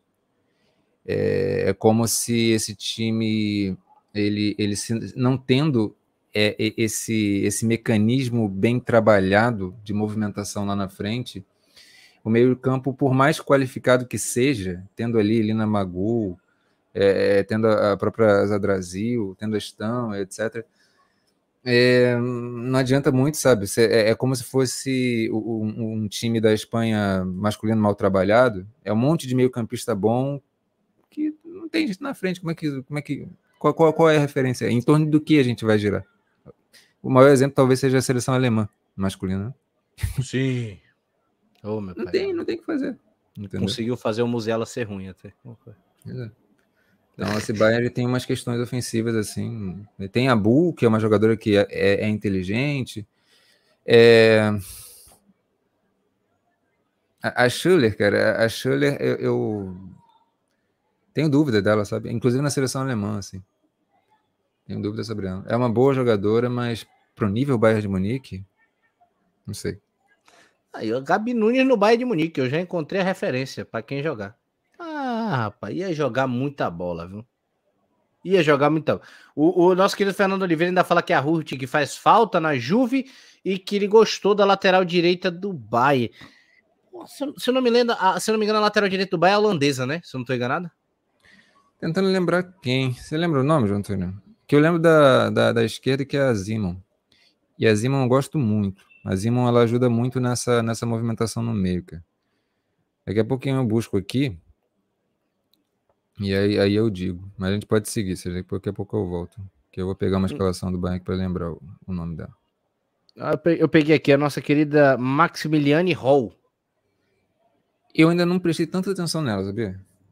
Hall ainda precisa prestar mais atenção. Mas das meio-campistas que eu falei, tem, tem a Loman, que é uma jogadora extraordinária também. Tá vendo? É, é só jogadora de altíssimo nível. Mas tudo é, é no meio. É complicado, complicado. Só para gente, a gente avançar então, né? Tivemos o recorde de público aí que o Rodrigo falou, né? 40, já até falando da questão do que ele já tinha comentado sobre a pergunta da Suziane, né? Quase 47 mil aí, 46.967 pessoas num jogo em plena Copa do Mundo, né? Em horário, inclusive, chocando em horário com o jogo de Brasil, estádio parcialmente cheio, né? Lá em Barcelona para ver esse jogo de Champions. E claro que a gente fica feliz.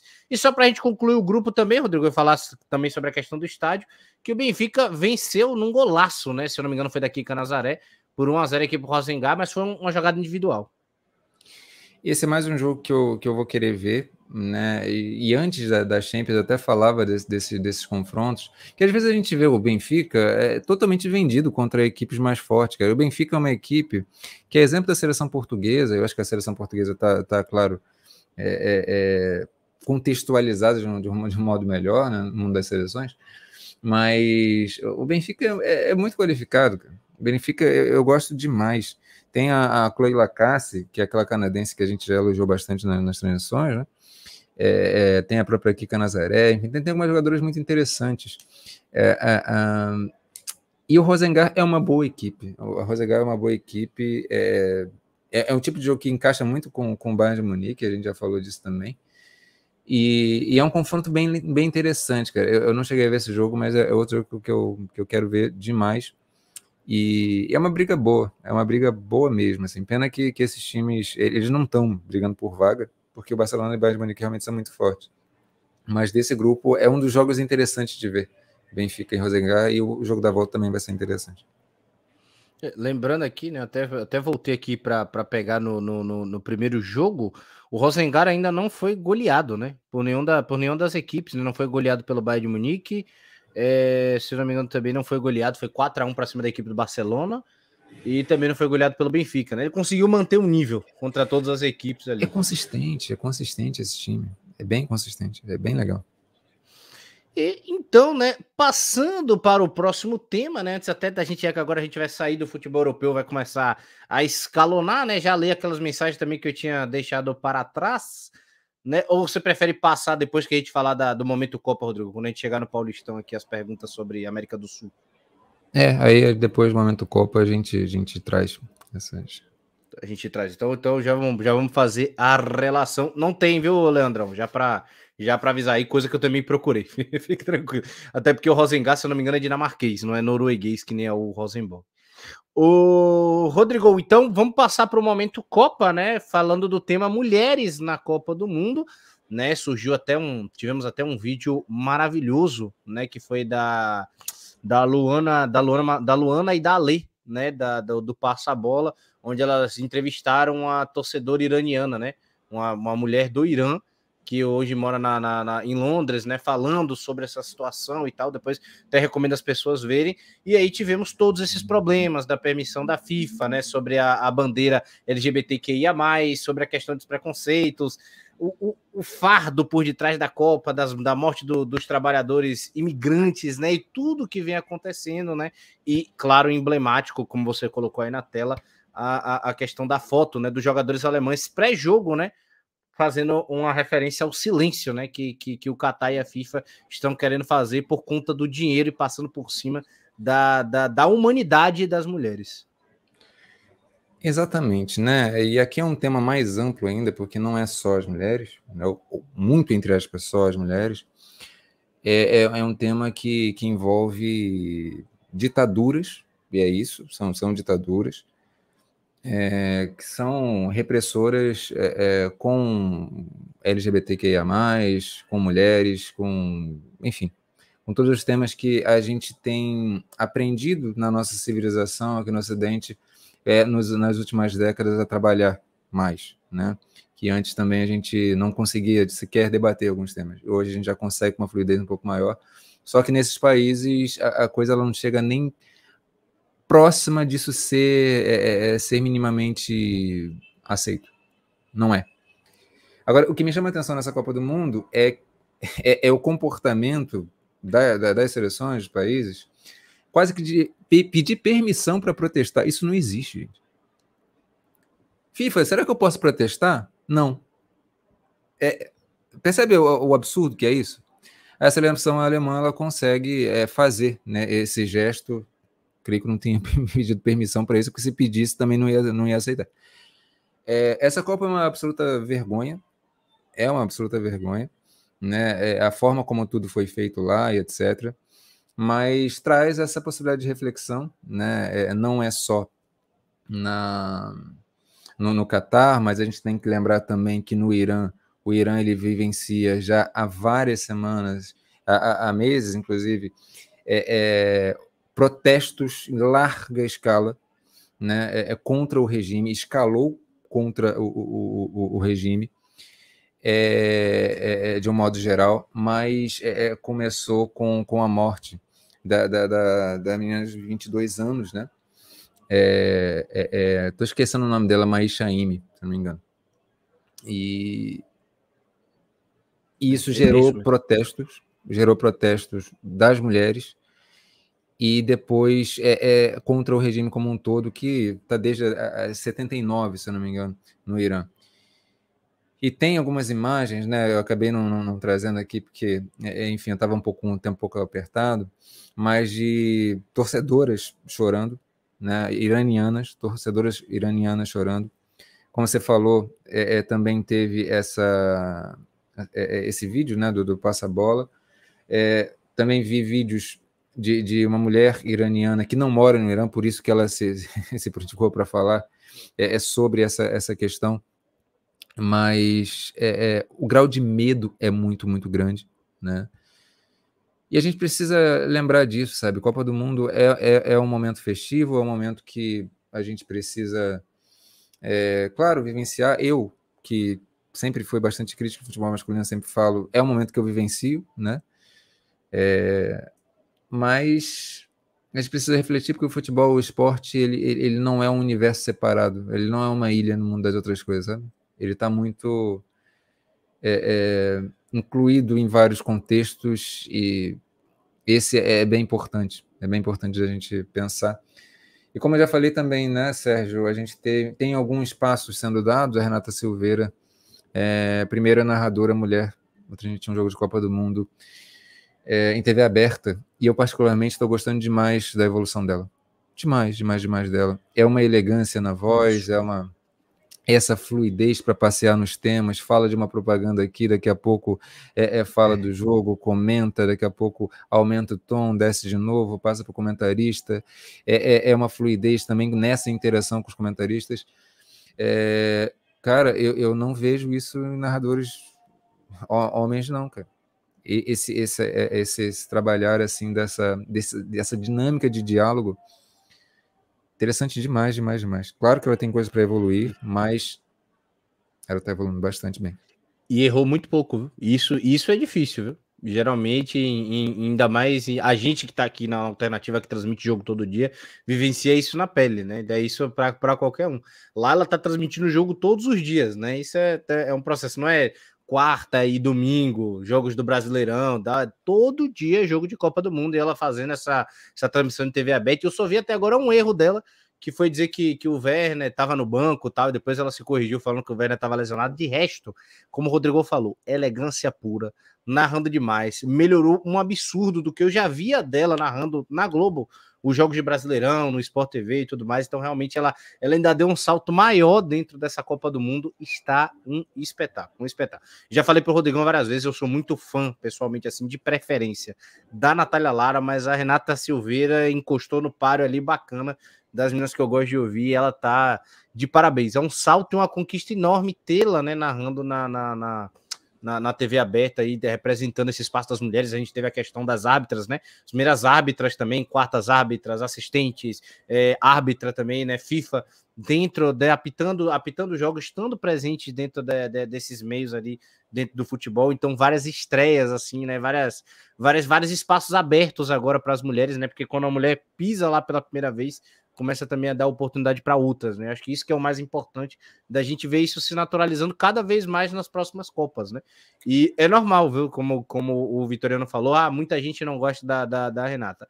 Vai ter muito preconceito espalhado em rede social, vai ter muita gente falando besteira, mas se a gente não der espaço, né? E aí foi até o coisa que o Rodrigo falou comigo uma vez quando a gente estava falando relacionado a basquete feminino. Se a gente não der espaço para as mulheres e tal, aí também não vai ter como evoluir. A gente vai ficar só sendo preconceituoso, só tirando, só cortando e não vai dar o espaço delas também estarem lá, presentes, evoluindo e também atuando em alto nível. Exatamente. E até eu fiz um exercício esses dias. É, em alguns posts sobre ela, eu vi a mudança de dinâmica dos comentários, inclusive das, das críticas. É, é, é, como se as pessoas, elas, é, muitas vezes, mesmo quando critica, fala assim, é porque eu não estou acostumado. Então, dá uma chance lá. Ainda não me acostumei, mas é, vai nesse tom. Antes era uma coisa muito enxurrada de crítica pós-crítica, e até isso tem mudado um pouquinho o tom. São, são, são pequenas nuancezinhas que a gente vai prestando atenção que, que significam bastante, na minha visão. Exatamente. Então vamos dar esses espaços a ela, se possível, e dar esse apoio também, sempre que possível na internet. Agora, sempre que eu vejo o post delas, né, que tem algum, alguma coisa assim, eu deixo, eu deixo um comentário positivo, dou algum tipo de apoio, por mais que ela não veja, mas que cada um de nós for colocando ali um comentário positivo, povoa os comentários positivos ali também, então dá aquela regulada e mostra um pouco da, da, da força feminina também dentro do, dentro do esporte e essa Copa do Mundo, né, gera esse contraste, contrastes como esses, assim, a, dos absurdos aos maravilhosos, né, vamos assim dizer. Enfim, sobre a Copa do Catar, acho que eu não, não vou nem muito o que falar, nossa, a Copa é um nojo, não tem nem o que dizer.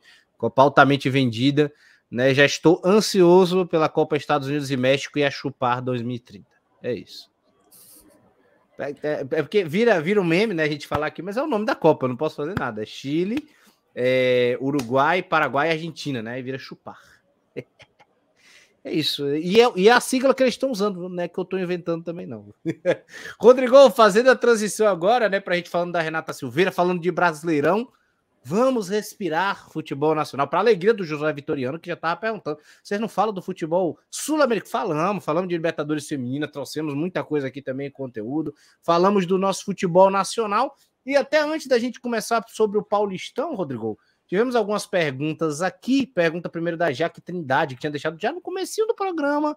Se caso o próximo presidente da, da Comembol desobrigar que os times masculinos poderão participar das competições sem suas equipes femininas, isso pode acontecer? Haveria desmanches?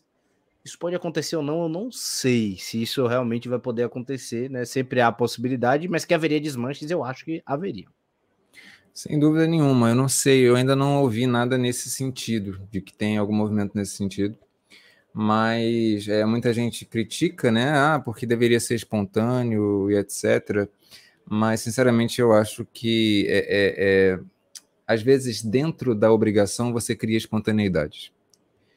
E um exemplo desse é, é, é o Corinthians, né? O Corinthians é, ele criou esse movimento espontâneo sabendo que mais na frente teria obrigação. Já que vai ter obrigação, vamos fazer isso direito. Foi mais ou menos isso. É, e aí criou essa movimentação. É, mas é, é, é em termos coletivos de sociedade, às vezes a gente precisa de, de, de algumas coisas nesse sentido. E quando você tira é, esse tipo de orientação, tende a se perder um pouco o processo, sabe? É, é, ainda mais como a gente falou.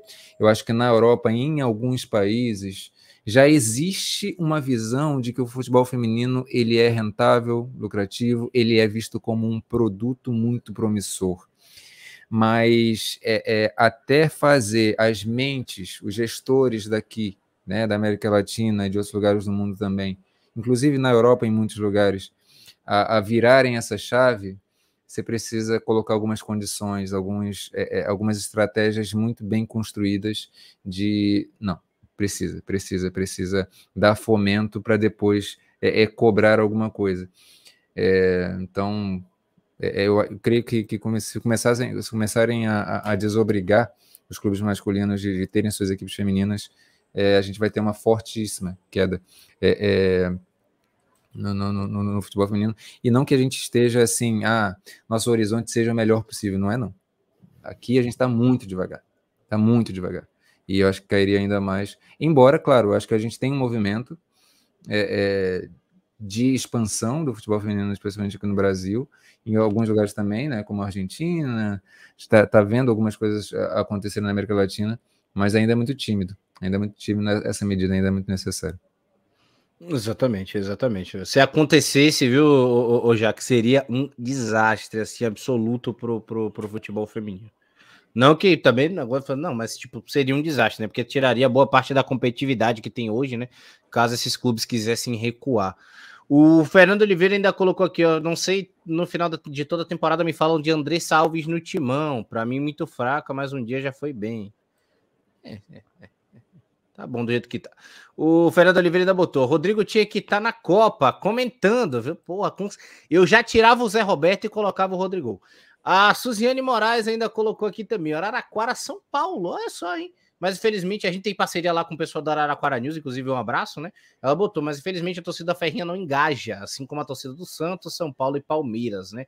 Vocês têm uma resposta para isso? A torcida do Corinthians é mesmo diferente em seu apoio? Suziane, já vou passar essa pergunta também para o Rodrigo, mas vivenciamos isso na final do Campeonato Brasileiro. A torcida do Corinthians já tem uma identificação muito grande, porque tem esse apoio e tal, mas um mínimo esforço da equipe do Internacional lotou o Beira Rio. Sim, sim, sim, sim. sim. É... Araraquara, é. Mas infelizmente a torcida da Ferrinha não engaja, né? Assim como a torcida do Santos, é, São Paulo e Palmeiras é, a torcida do Corinthians ela é de fato bem diferente. Eu acho que, claro, você tem ali. É, é... A torcida do Corinthians é, ela é diferente já no masculino. E, e os times já falam isso. Os jogadores já falam isso. É um tipo de apoio diferente. E esse tipo de apoio ele é dado também de uma maneira bastante incondicional ao, ao time do, do, do feminino. É, e, e, acho que existe muito preconceito em torcidas como de São Paulo. Palmeiras está começando né, a, a, a, mudar um pouquinho isso. É, o Santos, cara, é, é, é difícil, né? Difícil, porque o Santos é um time absolutamente histórico. Absolutamente histórico. A Ferrinha é, é uma equipe muito tradicional, mas é, é, é, muito tímido também o processo, embora a cidade ela viva também o futebol feminino de alguma forma. Uh, é, um contexto mais geral e de fato o Corinthians ele comprou a ideia do futebol feminino de tal jeito é, o Corinthians ele se viu como uma vitrine do, do, do, do futebol feminino. É isso assim, ele, ele, se viu como essa a sensação que eu tenho é, é, é muito essa.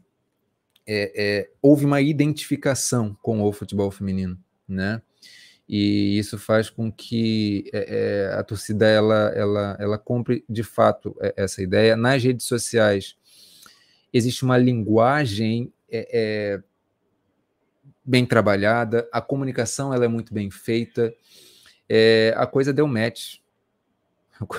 O, o, futebol feminino e o Corinthians deram um match, legal. Coisas que acontecem no futebol mexicano, que a gente falou isso na, na, no episódio passado, e ali existe uma coisa mais estruturada, e aí também dá match nos vários clubes, e lá são vários clubes mesmo que conseguem lotar estádio é, é, corriqueiramente. É, aqui no Brasil ainda é só o Corinthians, mas em ocasiões especiais a gente está vendo alguns crescimentos importantes, e esse exemplo do Inter foi um deles. É, do Atlético Paranaense também, mas ainda é muito esporádico. É, eu acho que o brasileiro ainda vê a coisa da, entre aspas, da qualidade do futebol feminino como um empecilho. Só que aí entra outra coisa que eu falei também no episódio passado, que é quando você aumenta o, o é, é, a qualidade do ambiente, você aumenta o produto, a qualidade do produto bem vendido. A gente teve uma Ladies Cup agora muito mal vendida. Ah, Se você péssimo. dá um cenário, pô, é um cenário competitivo, tem o Atlético Madrid, tem isso. Se você é, é, no próprio Campeonato Brasileiro, nas fases anteriores, você podia fazer isso e não se faz. Quando você dá um ambiente competitivo de torcida, essas jogadoras jogam demais. E aí você tem a resposta técnica, que é o que o torcedor quer. é uma coisa puxando a outra, sabe? Então a gente precisa pensar nisso. A gente precisa pensar no futebol brasileiro é, é como um produto e isso não vai partir da CBF, não, sabe, Sérgio? Não vai mesmo. Jamais. É isso daí com tranquilidade. Jamais. Infelizmente, tá? E eu falo isso com pesado do coração, né? Falando da minha piada da quinta série, né? O João Vitoriano torcida com chuva, de, na chuva, né? Na, no jogo de quarta do Corinthians. E falando também da final do Campeonato de, Brasileiro de 2018, né? Se eu não me engano, foi 2017, viu, Vitoriano? Que foi o do Iranduba, né? Que, que, que acabou realmente lotando. Não sei se. Ah, tá final de 2018, mas também teve as quartas do Iranduba contra o Santos também. Vale a pena ver, inclusive, né? A torcida do Amazonas comprou ali a, a briga do, do Iranduba. Gostaria de vê-lo, inclusive, né? Elas que estão na A3. Gostaria de re... da 3 ou da 2, mas enfim, gostaria de revê-las, né? De volta à elite nacional. Rodrigo, vamos falar então do Campeonato Paulista, né? Porque tivemos aí classificação de Campeonato Paulista, de Copa Paulista, né? Que é do, do quinto ao oitavo colocado. Corinthians e Red Bull Bragantinos eliminados jogaço da equipe da Ferroviária que a gente pôde acompanhar entre Ferroviária e Red Bull Bragantino. Digo tranquilamente, melhor do que qualquer jogo que eu vi na Copa até agora. E também dá pra gente, dá pra gente é, é, é, é falar sobre a questão dos outros três grandes classificados, né? A eliminação do Corinthians é muito simbólica, principalmente por Arthur Elias, mas enfim, as semifinais na tela aí, né? Santos São Paulo, Ferroviária e Palmeiras, mas enfim, bela vitória da Ferroviária, da nossa querida Jéssica de Lima, que baita evolução nesse elenco. Exatamente. É, é, cara, é interessante ver como a Ferroviária ela ganhou é, é, entendimento de momentos do jogo e, e de maneira tão rápida. A, a, goleada da Ferroviária em cima da realidade jovem não foi à toa, sabe? É, é, é, é uma equipe que consegue explorar espaços muito melhor. Eu acho que isso no futebol brasileiro é o que faz muita diferença. Você explorar buracos na defesa, explorar com consciência. É, eu vi contra a, a, a, é, é, o time do Bragantino, que é um time que é, é, se posta bem na defesa, tá? Se posta melhor na defesa que a própria Ferroviária. A Ferroviária ela tem um problema de, de linha defensiva, que para mim é muito claro.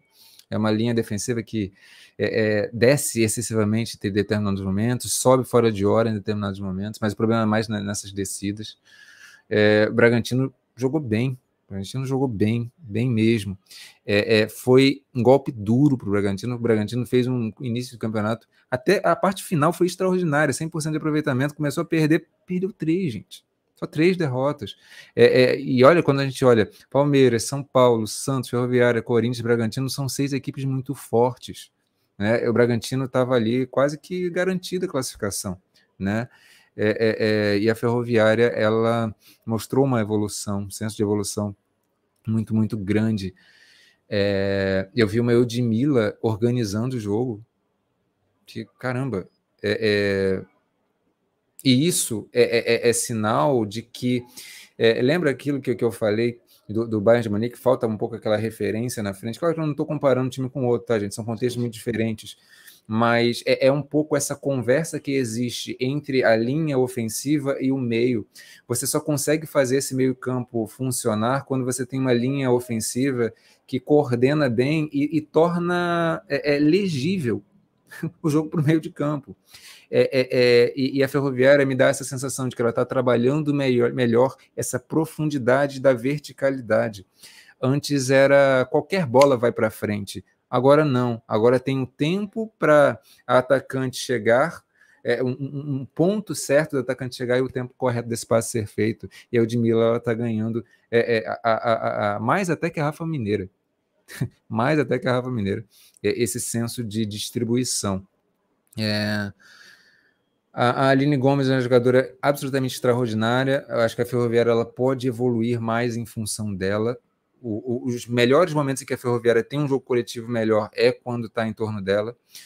Faltou usar, eu acho que nesse jogo, melhor a Suzane, né? A Suzane saiu, eu não tiraria ela. Mas é, é, o Bragantino também, como eu falei, assim, além de ter feito um campeonato extraordinário, é um time que é, melhorou muito a parte mental, Sérgio. Melhorou muito a parte mental, né?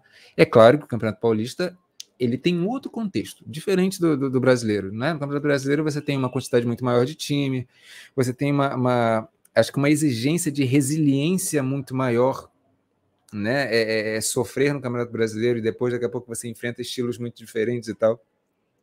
O Bragantino jogou vários jogos muito bem no, no, no Campeonato Brasileiro, mas não conseguia sustentar resultado e tal. Mas no Campeonato Paulista, que é uma, um campeonato, como eu falei, esses seis times muito fortes, conseguiu sustentar legal. Conseguiu sustentar legal. Tá de parabéns o, o, o Bragantino. E a Copa Paulista vai pegar fogo, né? Vai, vai pegar fogo. Bem interessante essa Copa Paulista vai ser. Mas quem se classificou de fato foi isso. Palmeiras, é, é, é São Paulo, Santos Ferroviária. Aí Santos pega o, o, o São Paulo agora, né? E a Ferroviária pega o Palmeiras. Confrontos bem interessantes, né, Sérgio? Confrontos bem interessantes. Confrontos bem equilibrados, viu? Confrontos muitíssimo equilibrados, né? Inclusive, eu acho que. Eu acho que essa equipe do Palmeiras, até pela qualidade do time, leva muita vantagem para cima dessa equipe da, da, da, Ferroviária, mas claro, né? Pode dar um, um, um, certo contorno, pode dar um certo equilíbrio ainda no jogo, querendo ou não. A gente está falando de mata-mata e mata-mata com fase de grupos, com é, é, fase, fase ainda de, de fase de, de, pontos corridos, né? Ela tem uma dinâmica diferente de mata-mata. Eu acho que a Ferroviária, de fato, ela pode acabar sobrevivendo nessa circunstância, né? Lembrando que são jogos de ida e volta. Já no jogo Santos e São Paulo, eu literalmente acho que é aquele tipo de jogo que ele tá falando. Ou eu acho que o São Paulo vence por 1 a 0, 2 a 0, que acho que para mim seria o meu maior palpite ali né, conseguir uma vitória, ou o Santos encaixa e goleia o São Paulo. Eu tenho essa leve desconfiança. O Santos ele tem tido algumas evoluções, de fato ele tem tido, mas eu acho que o jogo do São Paulo ainda é um jogo que cria muita dificuldade para o Santos, porque o, o São Paulo ele tem um jogo defensivo mais consistentezinho. Sim. E o Santos tem problemas sérios contra equipes que têm sistemas defensivos mais, mais, mais consistentes. Ele tem tido evoluções nesse sentido, né? Sim. E aí é onde a gente vai medir até que ponto essa vai essa evolução, até porque são dois jogos, né? Não é um jogo só que vale tudo, você precisa mostrar uma certa constância, uma, uma certa consistência. Mas é, é, de modo geral, é, é, Sérgio, eu ainda vejo o Santos com alguns problemas, né?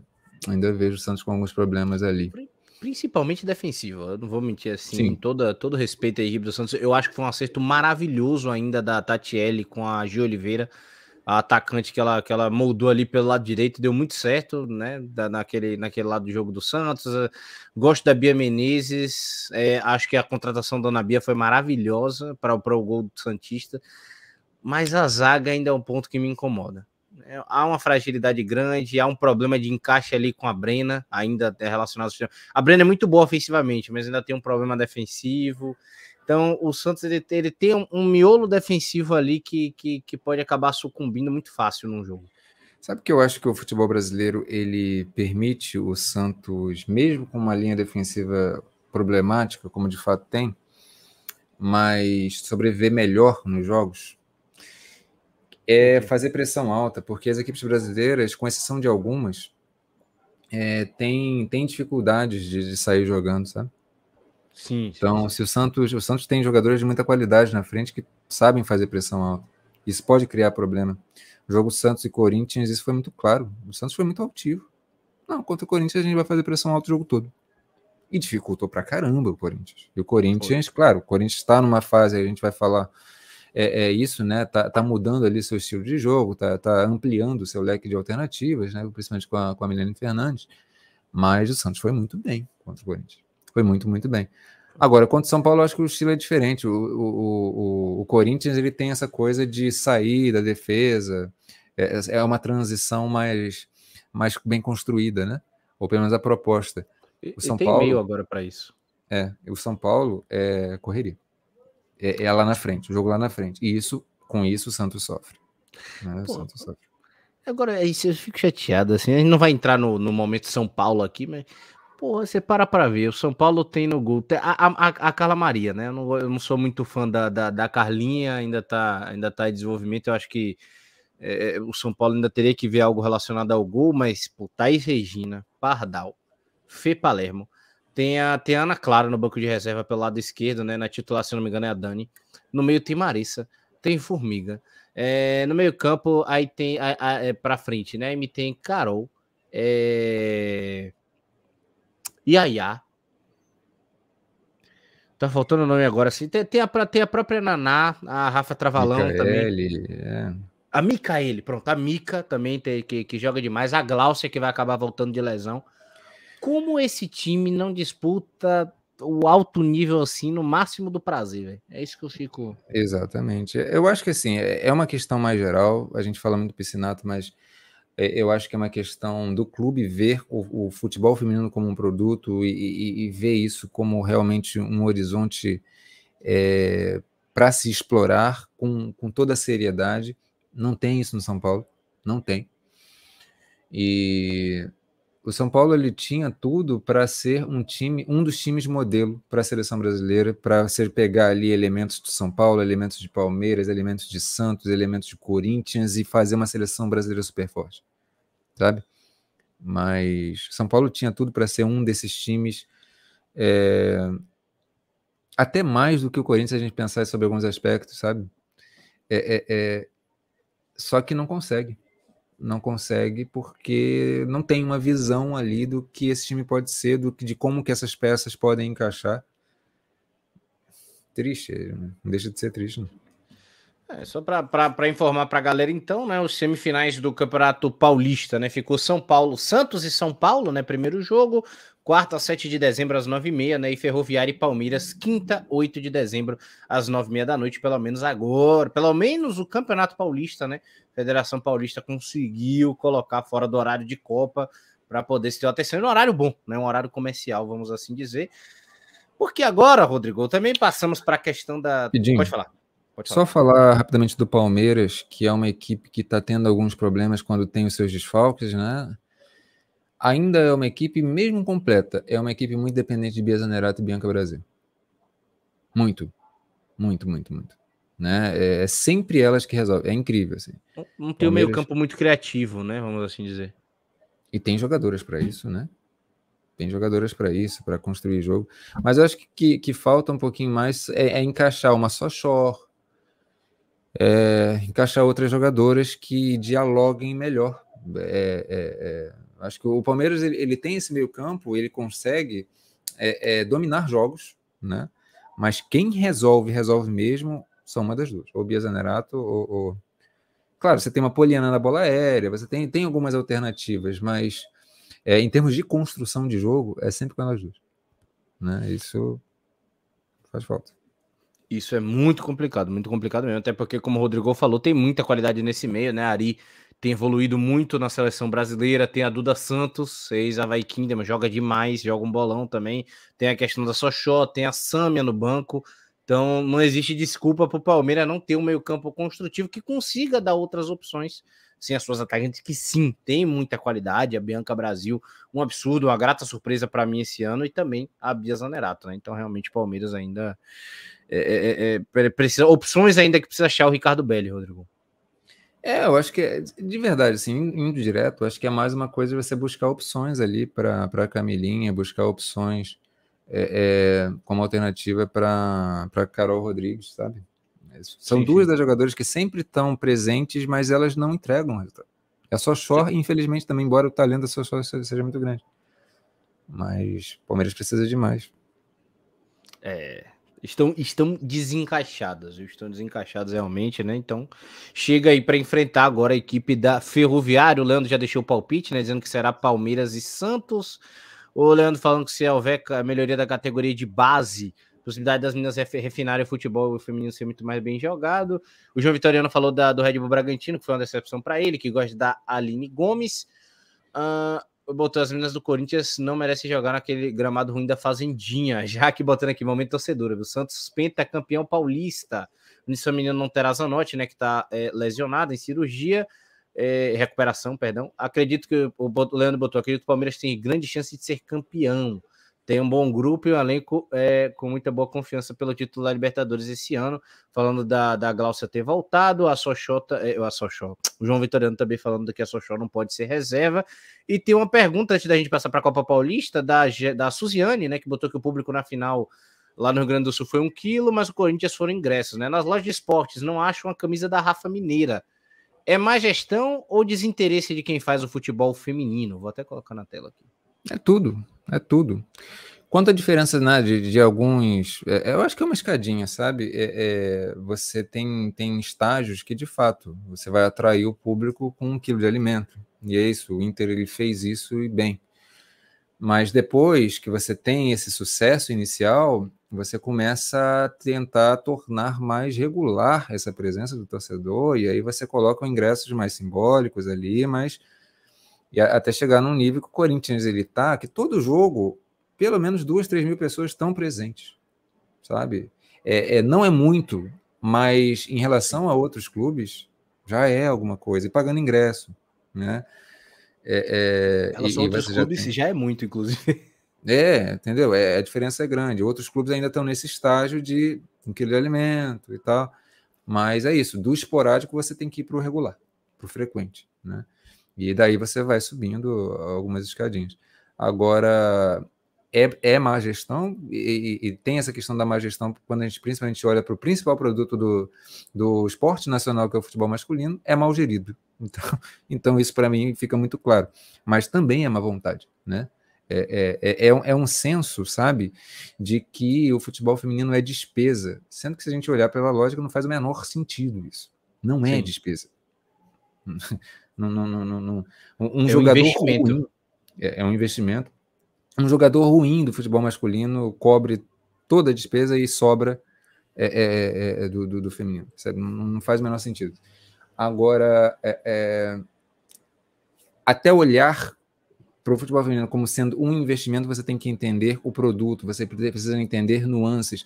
Você não pode achar que o futebol feminino é uma é uma tentativa de replicar ali com algumas semelhanças, com algumas coisinhas legais o futebol masculino. Não, é um universo próprio, é um universo que tem é, qualidades próprias, é um universo que tem virtudes próprias, e aí você precisa mergulhar, você precisa ter pessoas que são já previamente interessadas, você precisa colocar essas pessoas é, em posições de gestão, você precisa é, é ter um movimento que, inclusive, tem que partir da torcida também. É toda uma roda que precisa girar e muitos agentes são importantes para essa roda girar. É, é, é, e aí, quando a gente olha para o cenário internacional, e por isso a gente traz também muito é, é, os exemplos do futebol internacional, é ver o que dá certo lá fora e tentar aplicar aqui também, porque muitos movimentos têm interseções, gente. É, é, a mesma coisa, percebe? A gente falou do futebol mexicano hoje e, e na, na no, no, episódio passado. É, tá tudo na nossa mão, sabe? É, a, gente, a gente precisa evoluir muita coisa, mas também tem as ferramentas já. Exatamente. Perfeito, perfeito. Né? O João Vitorino ainda colocou aqui que Ferroviários e Santos são mais velhos no futebol feminino, né? E, e foi aqui Cris Gambaré que alavancou o time do Corinthians. É, exemplo de gestão, né, Rodrigo? Um exemplo de gestão que vê o futebol feminino como produto. E ver o futebol feminino como produto é isso: é, é, é, é entender qual é a química é, do clube, da imagem do clube com a torcida, com a forma do, da torcida se comunicar. E isso o Corinthians conseguiu, assim, e está a passos muito à frente, né? Só que cada clube também tem a sua forma de da torcida se comunicar, tem essa imagem que pode ser projetada, sabe? É, é, é... Todo clube tem, todo clube tem, mas falta essa visão. Se eu tivesse dinheiro, eu comprava o Iranduba e botava o projeto para frente, eu não vou mentir. ali, ali lota o também, que ia ser uma beleza, viu? Mas, mas sim, aí, já baseado no que o Rodrigo falou, já evidenciando também a pergunta do João Vitoriano. Voltando, Rodrigo, porque também, né, quinto ou oitavo também disputam o Campeonato Paulista, entre aspas, né, mas agora é a Copa Paulista, né, e teremos aí São Bernardo e Corinthians, Taubaté e Red Bull Bragantino tudo se encaminha para uma final Corinthians e Red Bull Bragantino. Claro que o Taubaté deve dar dificuldades ao Red Bull Bragantino, né?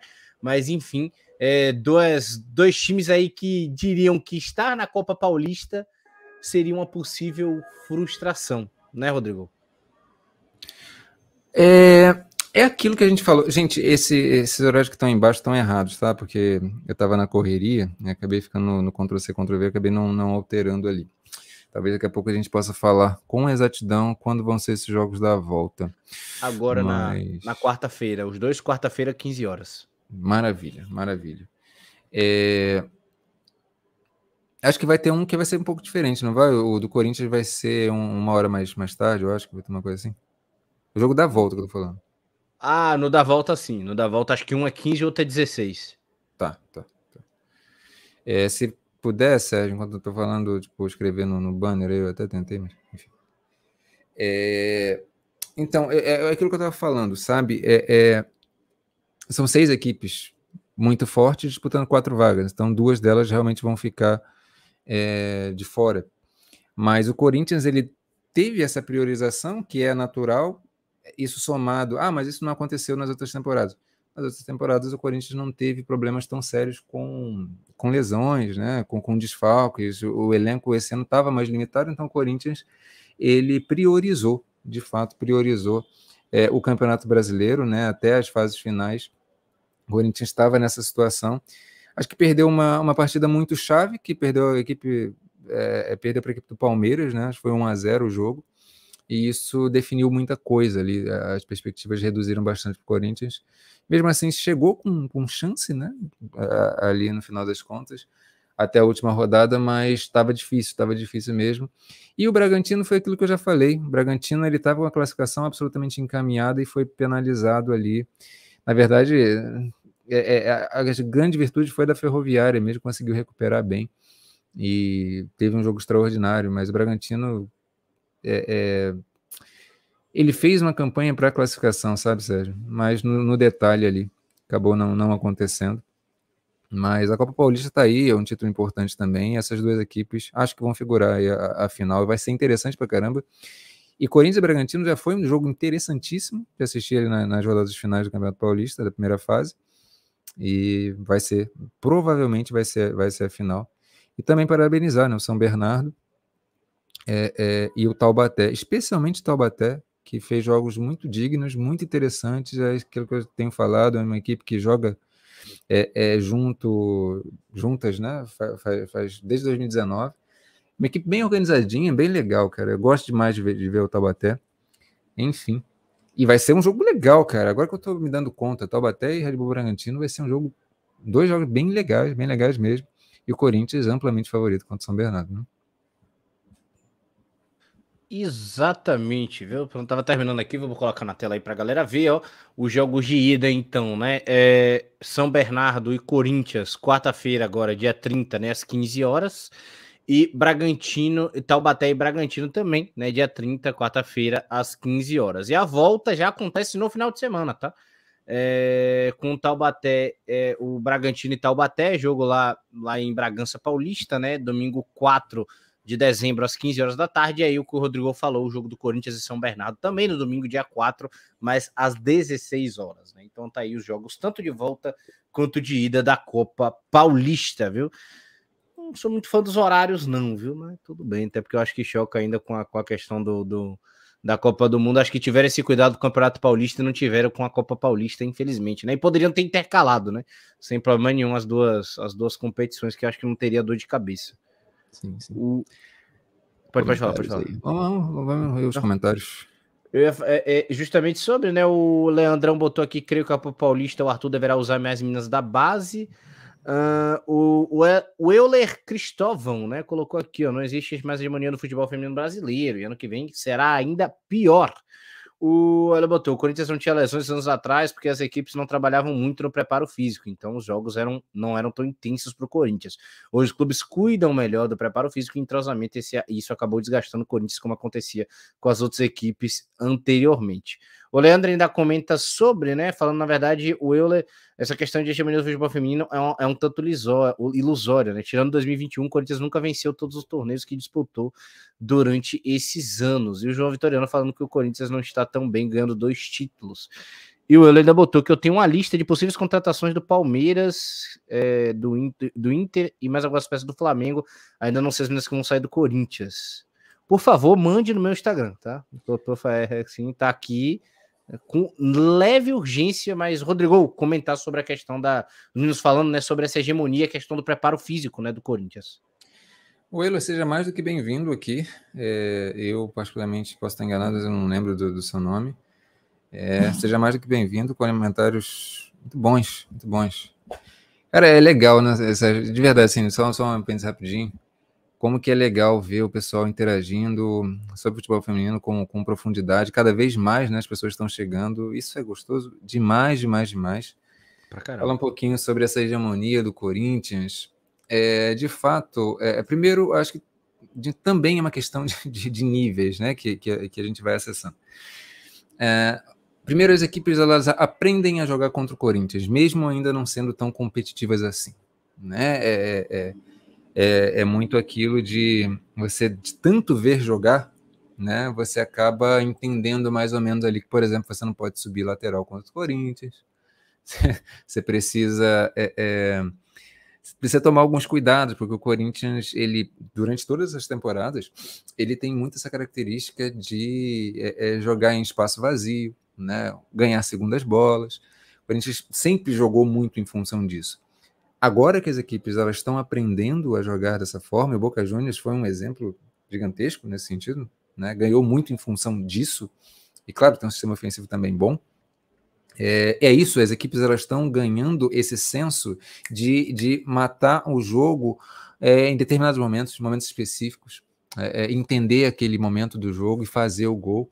É, é, as equipes brasileiras elas estão evoluindo. Agora, e isso tira essa, essa larga distância que o Corinthians tinha em relação às outras.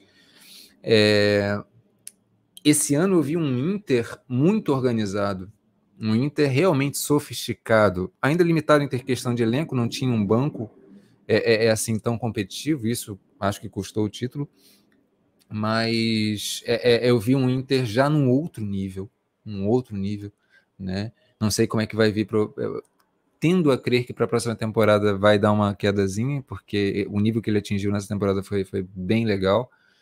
E, e vai perder jogador, já perdeu, né? Milene Fernandes, por exemplo mas é, é, o, o, Corinthians, ele, ele. Acho que a gente pode falar um pouquinho disso, sabe, para finalizar, Sérgio. É, o Corinthians ele está vivendo uma fase agora, especialmente com a contratação da Meliane Fernandes, é, de uma expansão desse leque de opções no ataque. É, é uma equipe que não vai ficar só brigando é, por segunda bola ou, ou explorando espaço vazio, como sempre faz é uma equipe que também vai construir. Rapidamente, se a gente for olhar por que, que o, o, o Corinthians ele não conseguiu reagir contra o Boca Juniors na eliminação na, na, na Libertadores, para mim passa muito por uma característica que o Corinthians ele não tinha até então e agora tem com a Milene Fernandes, que é poder ter uma jogadora que conduza a bola com uma consciência tal que permite triangulações um pouco mais na, atrás da, da área. É, é, e isso mataria o Boca Juniors, tá? o Boca Juniors ele, ele, ele, ele prendeu muito as suas defensoras lá atrás. E, e se você atrai, você usa esses artifícios de triangulação no meio para atrair, você quebra essa linha, né? É, e o Corinthians está numa fase ainda é, é, é, de construir isso. E os últimos jogos demonstrou uma certa dificuldade, é, é, contra o Santos, inclusive, né? O Bragantino também mas é, eu vejo horizontes muito legais e a inteligência do, do Arthur Elias é indubitável em relação a isso. É, é, vai conseguir trabalhar o time nisso. E a Melanie Fernandes foi uma peça muito, muito legal de ver. E, e, como que a Jaque, eu acho que a Jaque foi a maior beneficiada. Que a, a Jaque já vinha muito bem. A MC Jaque já vinha muito bem. É. A Jaque já vinha muito bem, mas como ela ganha, cara? Porque essa condução muito inteligente que a Milene Fernandes faz, ela, é, é, ela, ela, ela ajuda muito a Jaque, porque a Jaque ela também tem nessa, nessa, nesse domínio orientado que ela faz muito bem, mas também o uso da velocidade, ela consegue alternar muito isso, a Jaque ganha alternativas, né? Agora precisa trabalhar melhor o lado esquerdo. O Corinthians precisa trabalhar melhor o lado esquerdo. É, a Tamires não encaixou tão bem até agora, né, com, com a Milene Fernandes, mas isso é uma questão de tempo questão de tempo. Eu acho que o Corinthians ele vai ter tudo para ter um ano que vem ainda mais forte e as outras equipes que corram atrás tem condição também para aprender a jogar contra, percebe? Mas é, é isso, o equilíbrio ele vai aumentar, porque é isso, o futebol, a natureza do futebol é essa, é o equilíbrio. Né? Desde que as equipes joguem com inteligência e saibam ler o, o, o jogo do melhor time. Mas isso é o mais legal, que faz de fato o futebol feminino nacional evoluir, que é, é, é, é, é fazer a melhor equipe melhorar ainda mais pela Sim. exigência do aprendizado de leitura de jogo das equipes menores. Isso é fenomenal, fenomenal. Então, isso me anima bastante, Sérgio.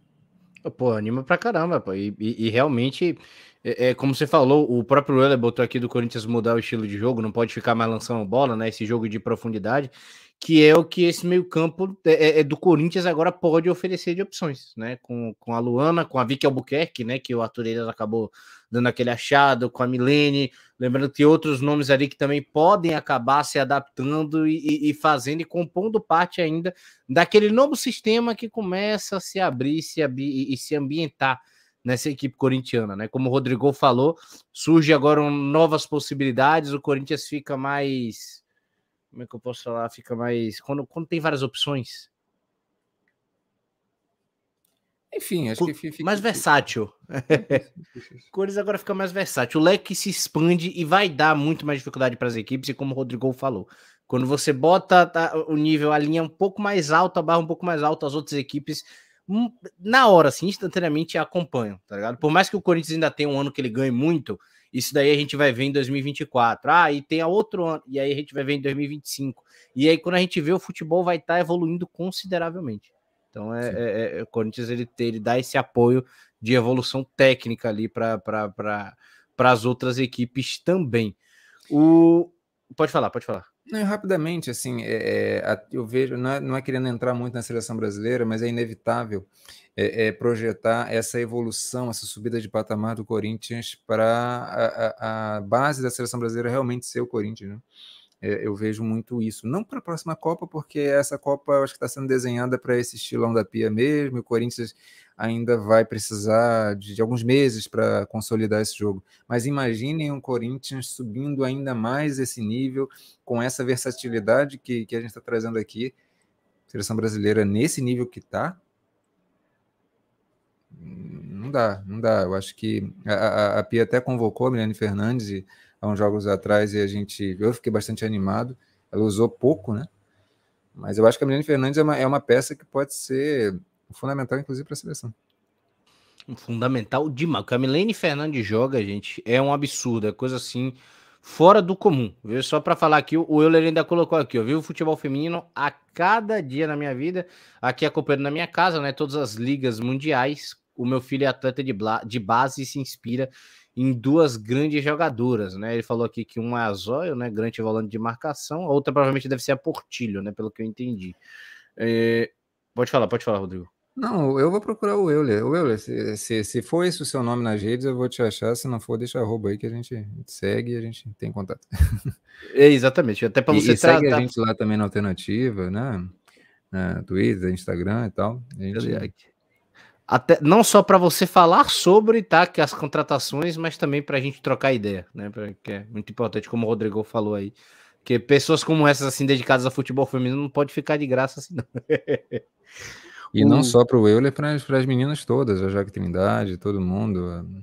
A, a Mariano, qual é, é, é Esqueci o nome dela. A Mari. A Mari está sempre aqui com a gente. Agora, Mari, acho que é Mari Ribeiro. Mari Ribeiro, exatamente.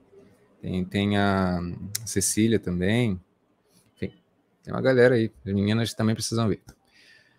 Exatamente. E todos aí já, né, portas abertas aí para estarem com a gente, né?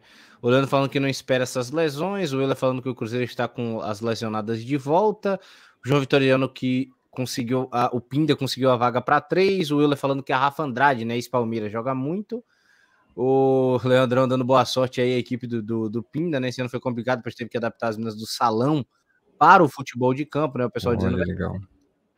Eu, eu, eu, não sabia disso, né? E, e, foi uma das equipes que a gente, que você elogiou, inclusive, dentro do, dentro do Campeonato Paulista, claro, né? Em outra etapa de, de construção, mas um time que, que, que dava para ver fundamentos legais ali. É, rapidamente, é, eu vi o jogo do Pinda contra o Corinthians e deu para perceber muito isso, sabe? Eu não tinha essa informação, não, Leandro. É legal, cara, é, é, porque eu percebi isso. Eu percebi isso. O Pinda é uma equipe que tentava sair jogando, cara. Tentava sair jogando. Mesmo tendo fragilidades, não dominando os espaços do campo, são né, muito maior, mas cara, que era uma qualidade legal, era uma qualidade legal, isso me chamou a atenção. Era um time que não conseguia atacar, mas tinha esse modelo de saída de jogo. Isso me impressionou muito, assim. Então, isso explica, né? Isso explica o que o Leandro está trazendo. É, é, até a colocação do, do, do Pinda é, foi uma campanha realmente ruim, mas, cara, é, isso é outra coisa, né? Essa, essa aproximação do, do, do, futsal com, com o campo, essa, essa melhor transição, né? É, enfim, todas as questões estruturais que a gente fala. Né? Traz muitas virtudes, traz muitas, muitas virtudes mesmo, né? E só para completar, antes da gente passar para o próximo tema, né? É o João Vitoriano falando aqui da meia tuca do São Bernardo, que ele gosta muito. O Heller botou que o filho se inspira na Alexia Putedias e na Ana Paula, jogadora do Klavit, da Liga Islandesa. Rapaz, eu não conheço, vou, vou conhecer. Vamos procurar a Ana Paula, viu? Que agora o, o Euler aí foi, foi, foi, foi longe junto com a gente, viu? Agora, um abraço aí pro... eu me inspiro. Tem até a camisa dela aqui, tá vendo? Ali atrás. É. Inspiração, inspiração pura.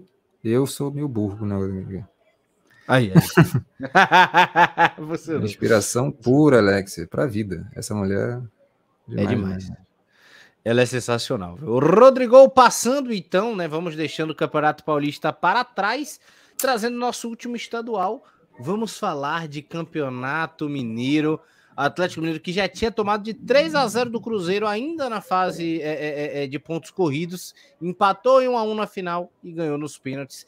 Atlético Mineiro é atual campeão agora do Campeonato Mineiro, se eu não me engano, pentacampeão em sequência, né? Que eu vi o pessoal, o perfil do, do da, da, das Vingadoras, né? Do Galo lá comentando. Rapaz, é, é, me chamou muito a atenção isso, porque, como você falou, na fase anterior, o Cruzeiro atropelou o Atlético e de uma maneira que assim, o Atlético ficou apático, completamente apático.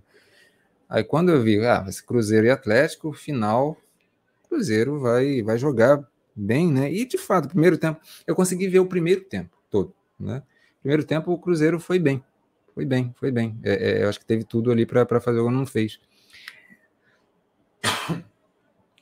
Só que eu acho que o, Atlético ele conseguiu é, é minimamente acho que é, ler melhor né, as ações ofensivas do Cruzeiro. E isso começou a, a atrapalhar um pouco a, a fluidez do, do, do, Cruzeiro. Eu acho que o Cruzeiro ele é uma equipe que hoje está superior ao Atlético ainda, tá? Mas é, é, o Cruzeiro, o Atlético ele se acertou um pouquinho mais esse, esse ambiente de final também, né? Esse senso de de, de, de competição ali é, muda a atmosfera. É, e acabou indo para os pênaltis, né? Dois gols ali no final. E aí o Cruzeiro ele perdeu é, muitos pênaltis, né? Se não me engano, foram três pênaltis perdidos do Cruzeiro. E aí deu o Atlético. Dois, é, dois, dois. Foram dois? Foram dois. Dois, dois. É, é porque o 4x1, quando chega na, na quarta cobrança, já não precisa mais. É verdade. É, foi a Karen e a Mari Santos, exatamente. Justamente a Mari, a Mari Santos. E eu gosto da Karen, cara. Eu gosto da Karen. Mas, enfim. É, a gente chamou atenção aqui para esse jogo que o, que o Cruzeiro é, é, jogou muito bem com, contra o Atlético, né? O Cruzeiro tem algumas virtudes bem legais, bem legais mesmo. Mas é isso, é um time que está atrás, assim, tá, é, em termos de vivenciar todas as fases do jogo, está tá, tá atrás mas especialmente ali a Mari Pires, a, a Mari Santos, são jogadoras que têm um, um, nível de leitura tão legal, tão legal. Eu, eu, eu, gosto delas, gosto delas. Mas é isso, são momentos mais esporádicos e, e se o gol não sai, é, é, tende a ter um cansaço físico, né? É, os times brasileiros, Sim. de um modo geral, ainda tem isso. Se não aproveitam essas chances, o nível físico cai, o nível de concentração cai. Eu acho que isso também contribuiu. A, a gente pode ver é. isso na Copa também, né? Times mais, times mais frágeis é, é, tendo essa dificuldade de, de, de, manter o seu jogo até o final. Não tem, exato, não tem exato, exato, exato, É, uma dinâmica do futebol, mas é que no, no, no feminino nacional tá um pouquinho atrás mesmo. mesmo, mesmo, mesmo, né? É, e, e, e, quando a gente vai olhar até outras equipes sul-americanas, ainda mais, né? Ainda mais, assim. Mas é isso, o Atlético tem, tem méritos, tem méritos, mas eu vou, vou ser sincero, gente. É, é, no Campeonato Brasileiro, o Atlético Mineiro foi muito bem. Acho que isso, para mim, é. defensivamente, especialmente, tá? É um time que é, jogava cada jogo tendo um propósito muito é, é, é inteiro e certo do que fazer. E isso, explorava momentos específicos de contra-ataque e matava o jogo assim. É, acabou caindo muito, né? Porque o Campeonato Brasileiro teve, teve aquela pausa é, é para Euro, se eu não me engano, isso é, é para Copa América e, e, na volta o Atlético voltou mal, né? E esse Campeonato Mineiro, o Atlético não, não vi nenhum jogo realmente muito bom que o Atlético tenha feito. É, consegue o título, isso é importante, mas vai precisar evoluir, porque mesmo no Campeonato Brasileiro, quando foi bem melhor, quando precisava propor jogo, não conseguia. Não conseguia. E para se manter na, na elite no, no, campeonato que vem, vai precisar melhor, melhorar esse aspecto. Não vai bastar ser uma equipe organizada lá atrás e, e, e, matar em contra-ataques, porque as equipes também vão evoluir o seu jogo. Né? É uma tendência, feliz tendência, do, do futebol nacional. Exatamente, exatamente, né? E, deu, e, vale ressaltar também, né? Por mais que tenha oscilado muito dentro do Campeonato Brasileiro, o bom campeonato também que fez a equipe do Cruzeiro, na medida do possível, né? Ficou ali na, na, na no libiar da zona do, do, do, rebaixamento, né? Agora, provavelmente, né? O Rodrigo, a gente já havia conversando sobre esse Cruzeiro, assim como o Vitoriano aqui, ele elogiou muito já a própria, a própria Mari Santos, né? Que, que vem jogando um, um bolão, muito boa jogadora, inclusive acho que agora o Cruzeiro está preparado para dar esse próximo passo, nessa né? próxima etapa. Acho que, que, que, o título é um jogo de final pós 1 a 1 apesar que deu o título para o Atlético Mineiro e tudo mais. Acho que já mostra que esse Cruzeiro agora é, é, é ele pode subir o nível do que ele quer apresentar. Eu esqueci de falar da, da Vanessinha. A Vanessinha é uma jogadora que me impressiona demais. Joga demais, viu? Essa daí eu gosto pra caramba. Essa menina é impressionante, assim. Tipo, a personalidade dela, como que ela busca jogo. Mesmo ela cansada, ela vai lá e, e, e faz um salseiro, tá vendo? Jogadora lúcida para finalizar, tudo. Jogadora legal pra cacete. Gosto demais. E a Mari Santos é espetacular, cara. A, o nível de inteligência da Mari Santos é muito grande, cara. A intuição dela, o negócio. E a Mari Pires é mais clássica, é uma 10 mais clássica mesmo, mas ela, ela oscila um pouquinho mais. Mas, pô, Cruzeiro tem. Gosto demais. Ah, então, já completando aqui, né? Então, Mari Santos realmente muito boa jogadora. Gosto da Mari Pires, gosto da Vanessinha. Sou muito fã da Nini e da Rubi também, que tá, tá, tá no gol, né? A Nini, infelizmente, lesionada. O, o Euler ainda botou aqui, ó. Na Paula temos que trazer para o Brasil, vai agregar muito na seleção, né? Temos jogadoras que está, está escondida, não temos jogadoras é, no nível de muito fora do comum. O Leandro Monteiro falando da concretização do trabalho da temporada, né, da Lindsay e Camila. Um abraço para o Kevin Luan, né, e para a avó dele, né, Dona Paula. O Euler Cristóvão, né, tá, tá aqui o nosso querido Euler falando. Agostinho e Thaís podem aparecer lá, por lá ou no Paraná, hein, tem negociações rolando. No Atlético Paranaense? Agostinho e Thaís ou no Cruzeiro? Gostei, viu, Euler? Gostei dessa daí, viu? Podem agregar muito a esses times é, é, é, principalmente na questão do sistema defensivo, né?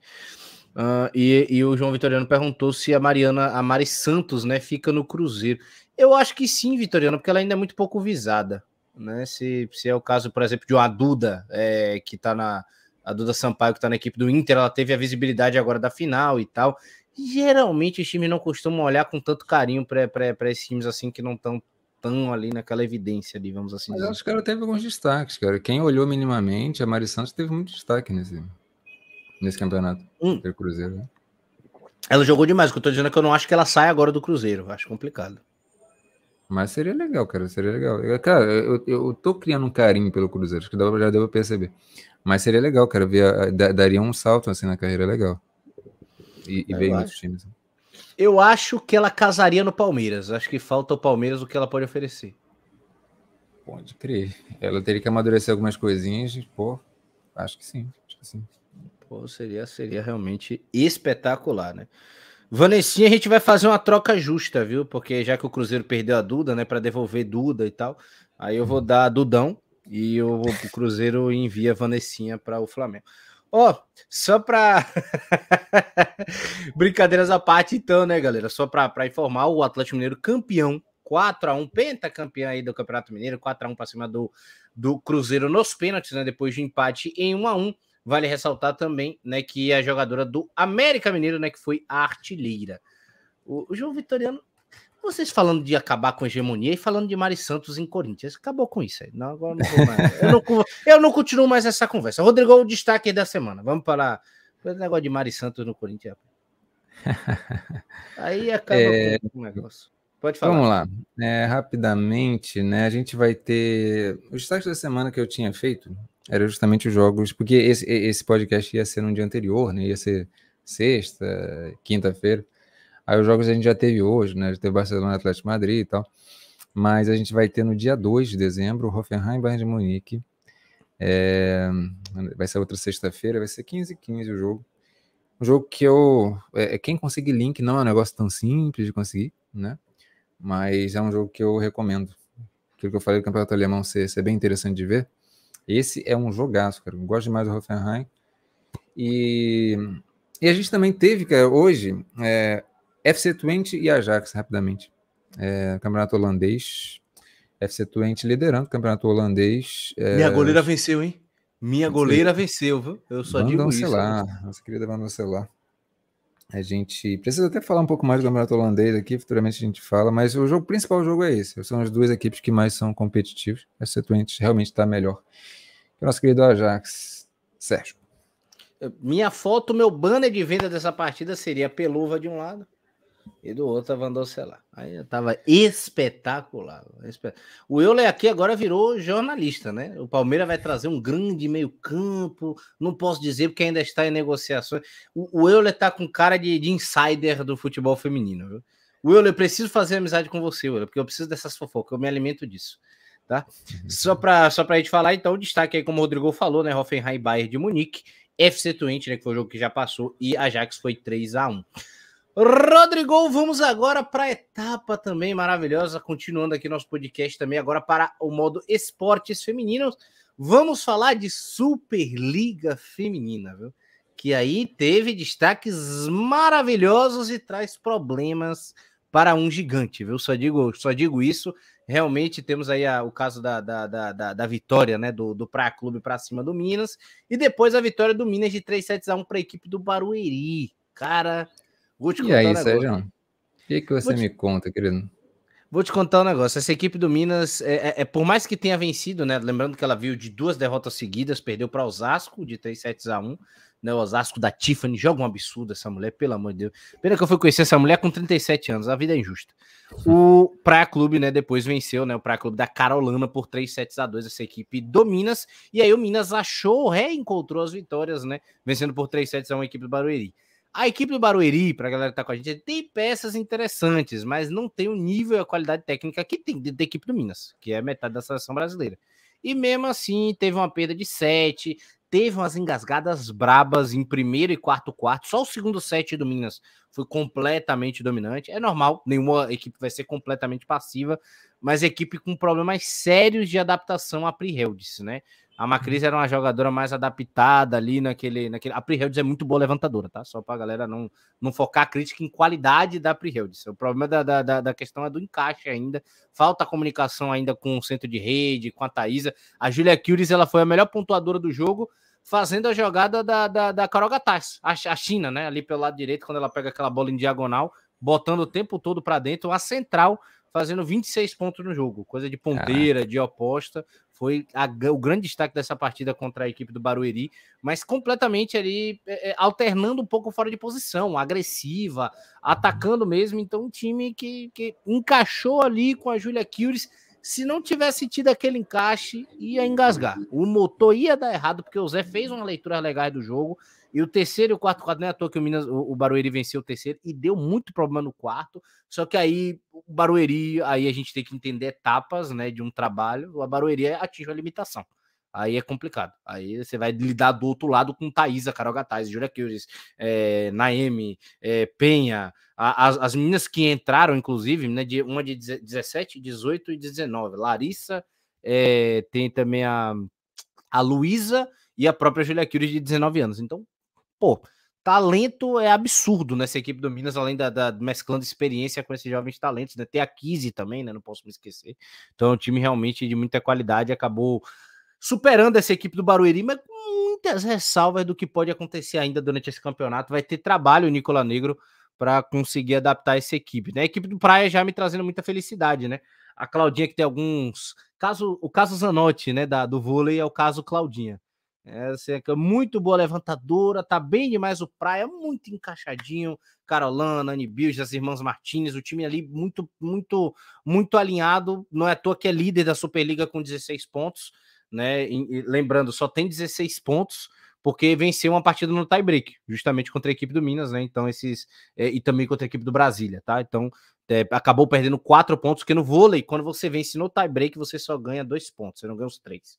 Então elas perderam dois pontos aí, por isso que não tem o 18. Então a equipe do Praia muito bem encaixada, um time bem alinhado, aparentemente vai dar certo, vai azeitar e vai dar muito trabalho, tá? E para quem está acompanhando junto com a gente, não sei se já me colocaram para acompanhar essa Superliga agora, já colocou assim, já acompanha essa Superliga, vai lá. Porque a gente está chegando no momento que a equipe do Minas é pentacampeã seguida da Superliga. É uma hegemonia absurda. A equipe do Osasco foi uma das grandes rivais junto com a equipe do Praia nesses últimos tempos. E agora tem sérios, sérios, sérias, sérias, sérias desconfianças de que realmente essa hegemonia pode cair. Muita, muita, muita mesmo. Osasco e Praia Clube surgem aí agora como francos favoritos junto com essa equipe do Minas para título, né? O Rodrigo colocou a tabela aí, o, o Praia na liderança, né? O Minas aí na segunda colocação, mas trazendo surpresas, tá? O Flamengo, né, que tá ali como o Sesc, que é Sesc Rio de Janeiro, é, o Flamengo tá com, em sexto lugar com 10 pontos, muito bem, um time que trouxe a Breaking, uma levantadora, ah, Londrina maravilhosa, coisa assim, um espetáculo, trouxe a, a Rony também de fora, né, um time que tá muito bem azeitadinho, aos poucos o Bernardinho tá dando encaixe, essa equipe é um técnico espetacular, o César Bauru né? O vôlei Bauru já começou também um espetáculo, o time se entendendo bem. Acho que defensivamente é um time, é um dos melhores times da liga. E o Fluminense também, que já tinha dado dificuldade ao Flamengo, muita gente criticando o Flamengo por isso. Já vimos que não é uma equipe que subiu já do ano passado à toa, né? Também vai dar dificuldade essa temporada. Então, três equipes aí surgindo como emergentes. Não coloco nem um pouco como chance de título essas três. Mas eu acho que chegam ali para dizer assim: estamos vindo, Estamos chegando, o nível da Superliga está aumentando. São três equipes ali medianas que podem engasgar muito gigante, né? E o Osasco, né, ainda com alguns problemas de oscilação, ali naquele meio de tabela, é, poupando jogadora, né? regulando ali como é que tá usando ainda o tempo da Tiffany e tudo mais. Teve um bom começo de campeonato, mas claramente apertando o freio para a competição. Tá, tá ali daquela assim, o Osasco tá do tipo, calma, vamos seguro, vamos com calma as coisas vão dar certo. Lembrando que o Osasco, o, o, o, o Osasco perdeu também a Key Alves, né?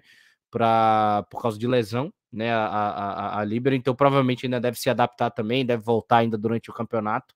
Não, não sei se ela perde toda a competição ou se ela só perde a primeira fase, tá? Se os meninos tiverem aí também para dar essa ajuda. Então aí são times que vão despontar. Esses seis primeiros aí são, junto com o Barueri, são os times que podem dar essa dificuldade aí. Tô percebendo que tem uns times que tem jogos a menos, né? O Abel Moda tá com quatro jogos só até agora. É isso. Não, tá. É isso, isso. Quatro jogos. Quatro jogos?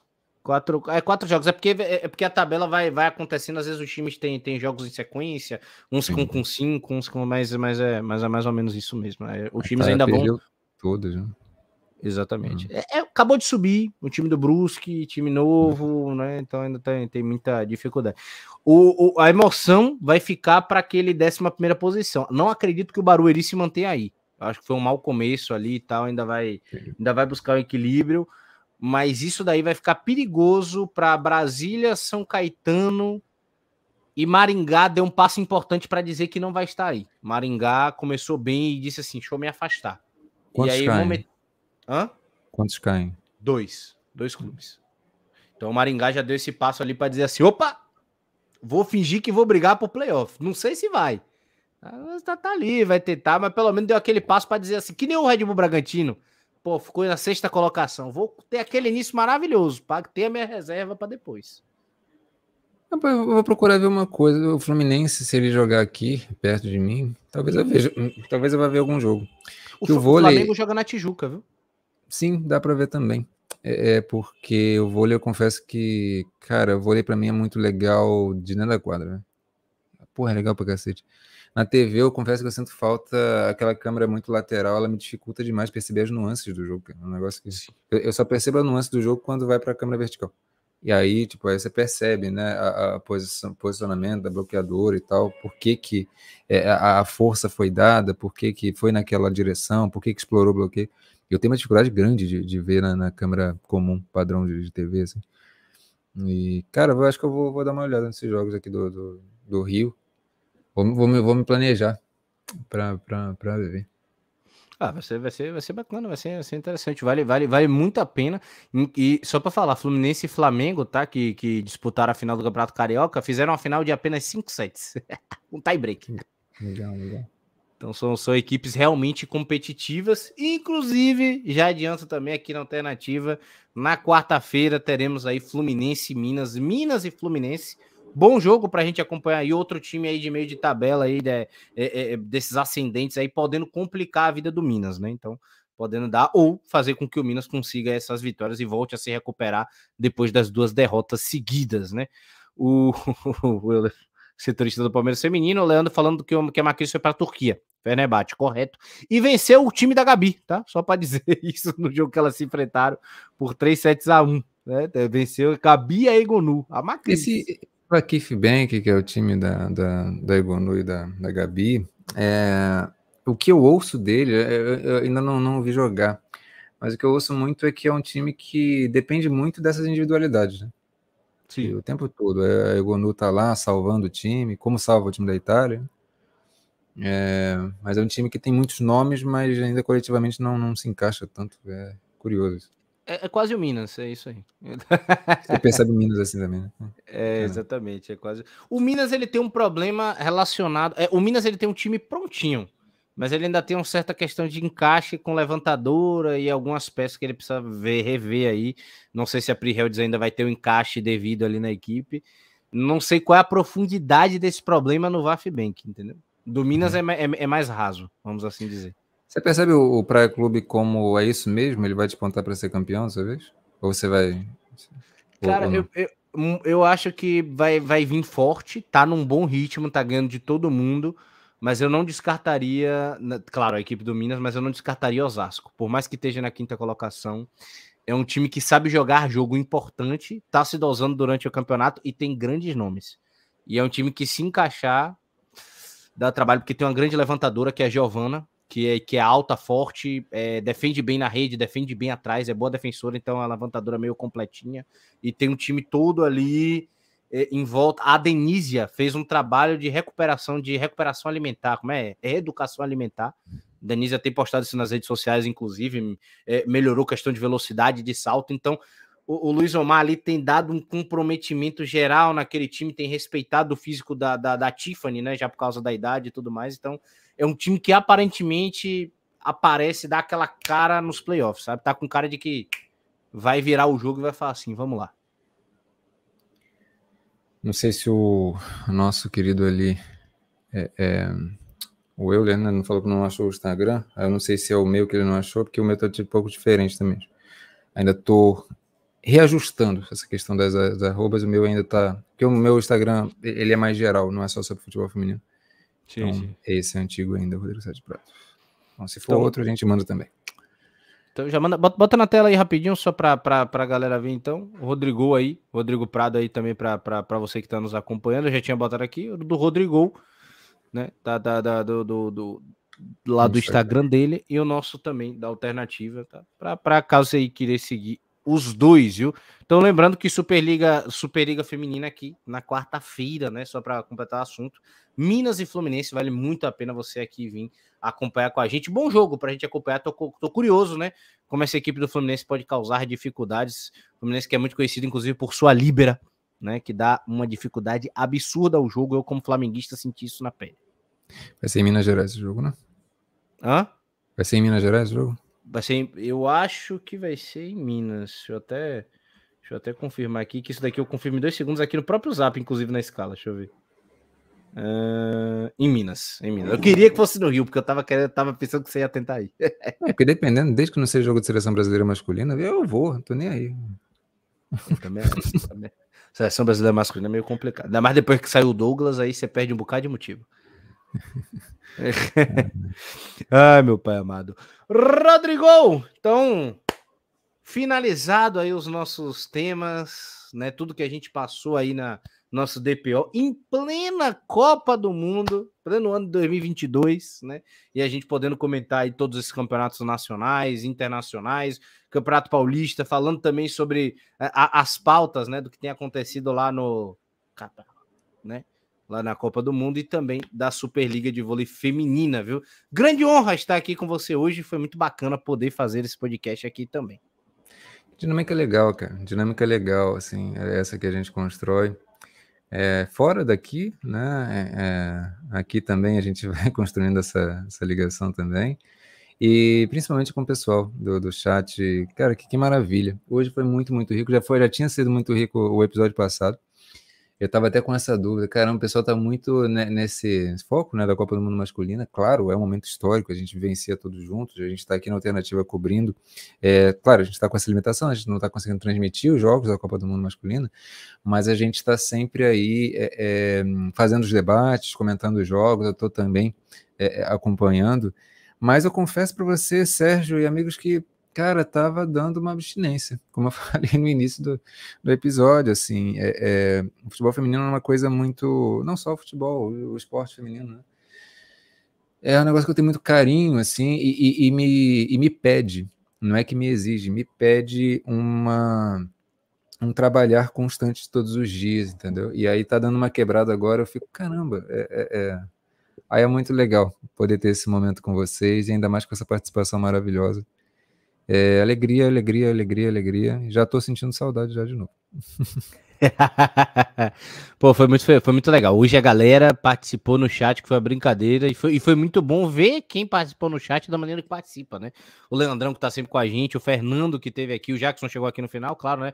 Mas o Euler, que participou de maneira maravilhosa, o próprio João Vitoriano, hoje foi um cara também aqui espetacular. As meninas, sempre, é. a Suziane, que deixou perguntas aqui pra gente fenomenais, a Jaque, que tá sempre aqui com a gente. Eu aposto que a Jaque tá aí no silêncio, inclusive ouvindo. Um beijo especial para ela também.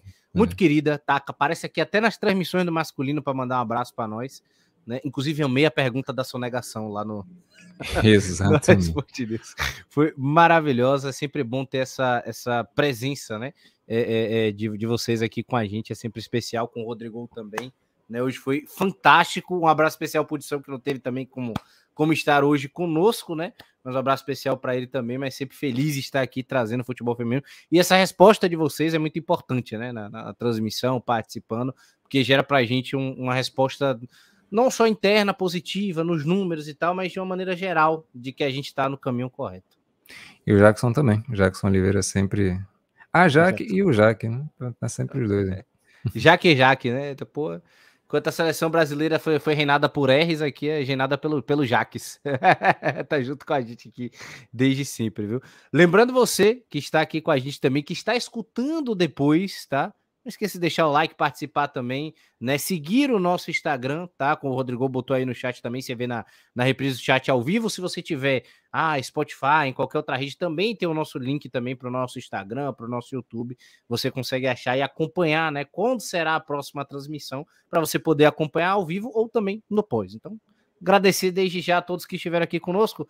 Rodrigo, então, agora sim aquele abraço especial. Muito obrigado. Um obrigado especial à galera do chat que teve conosco. Um beijo no coração maravilhoso de todos vocês.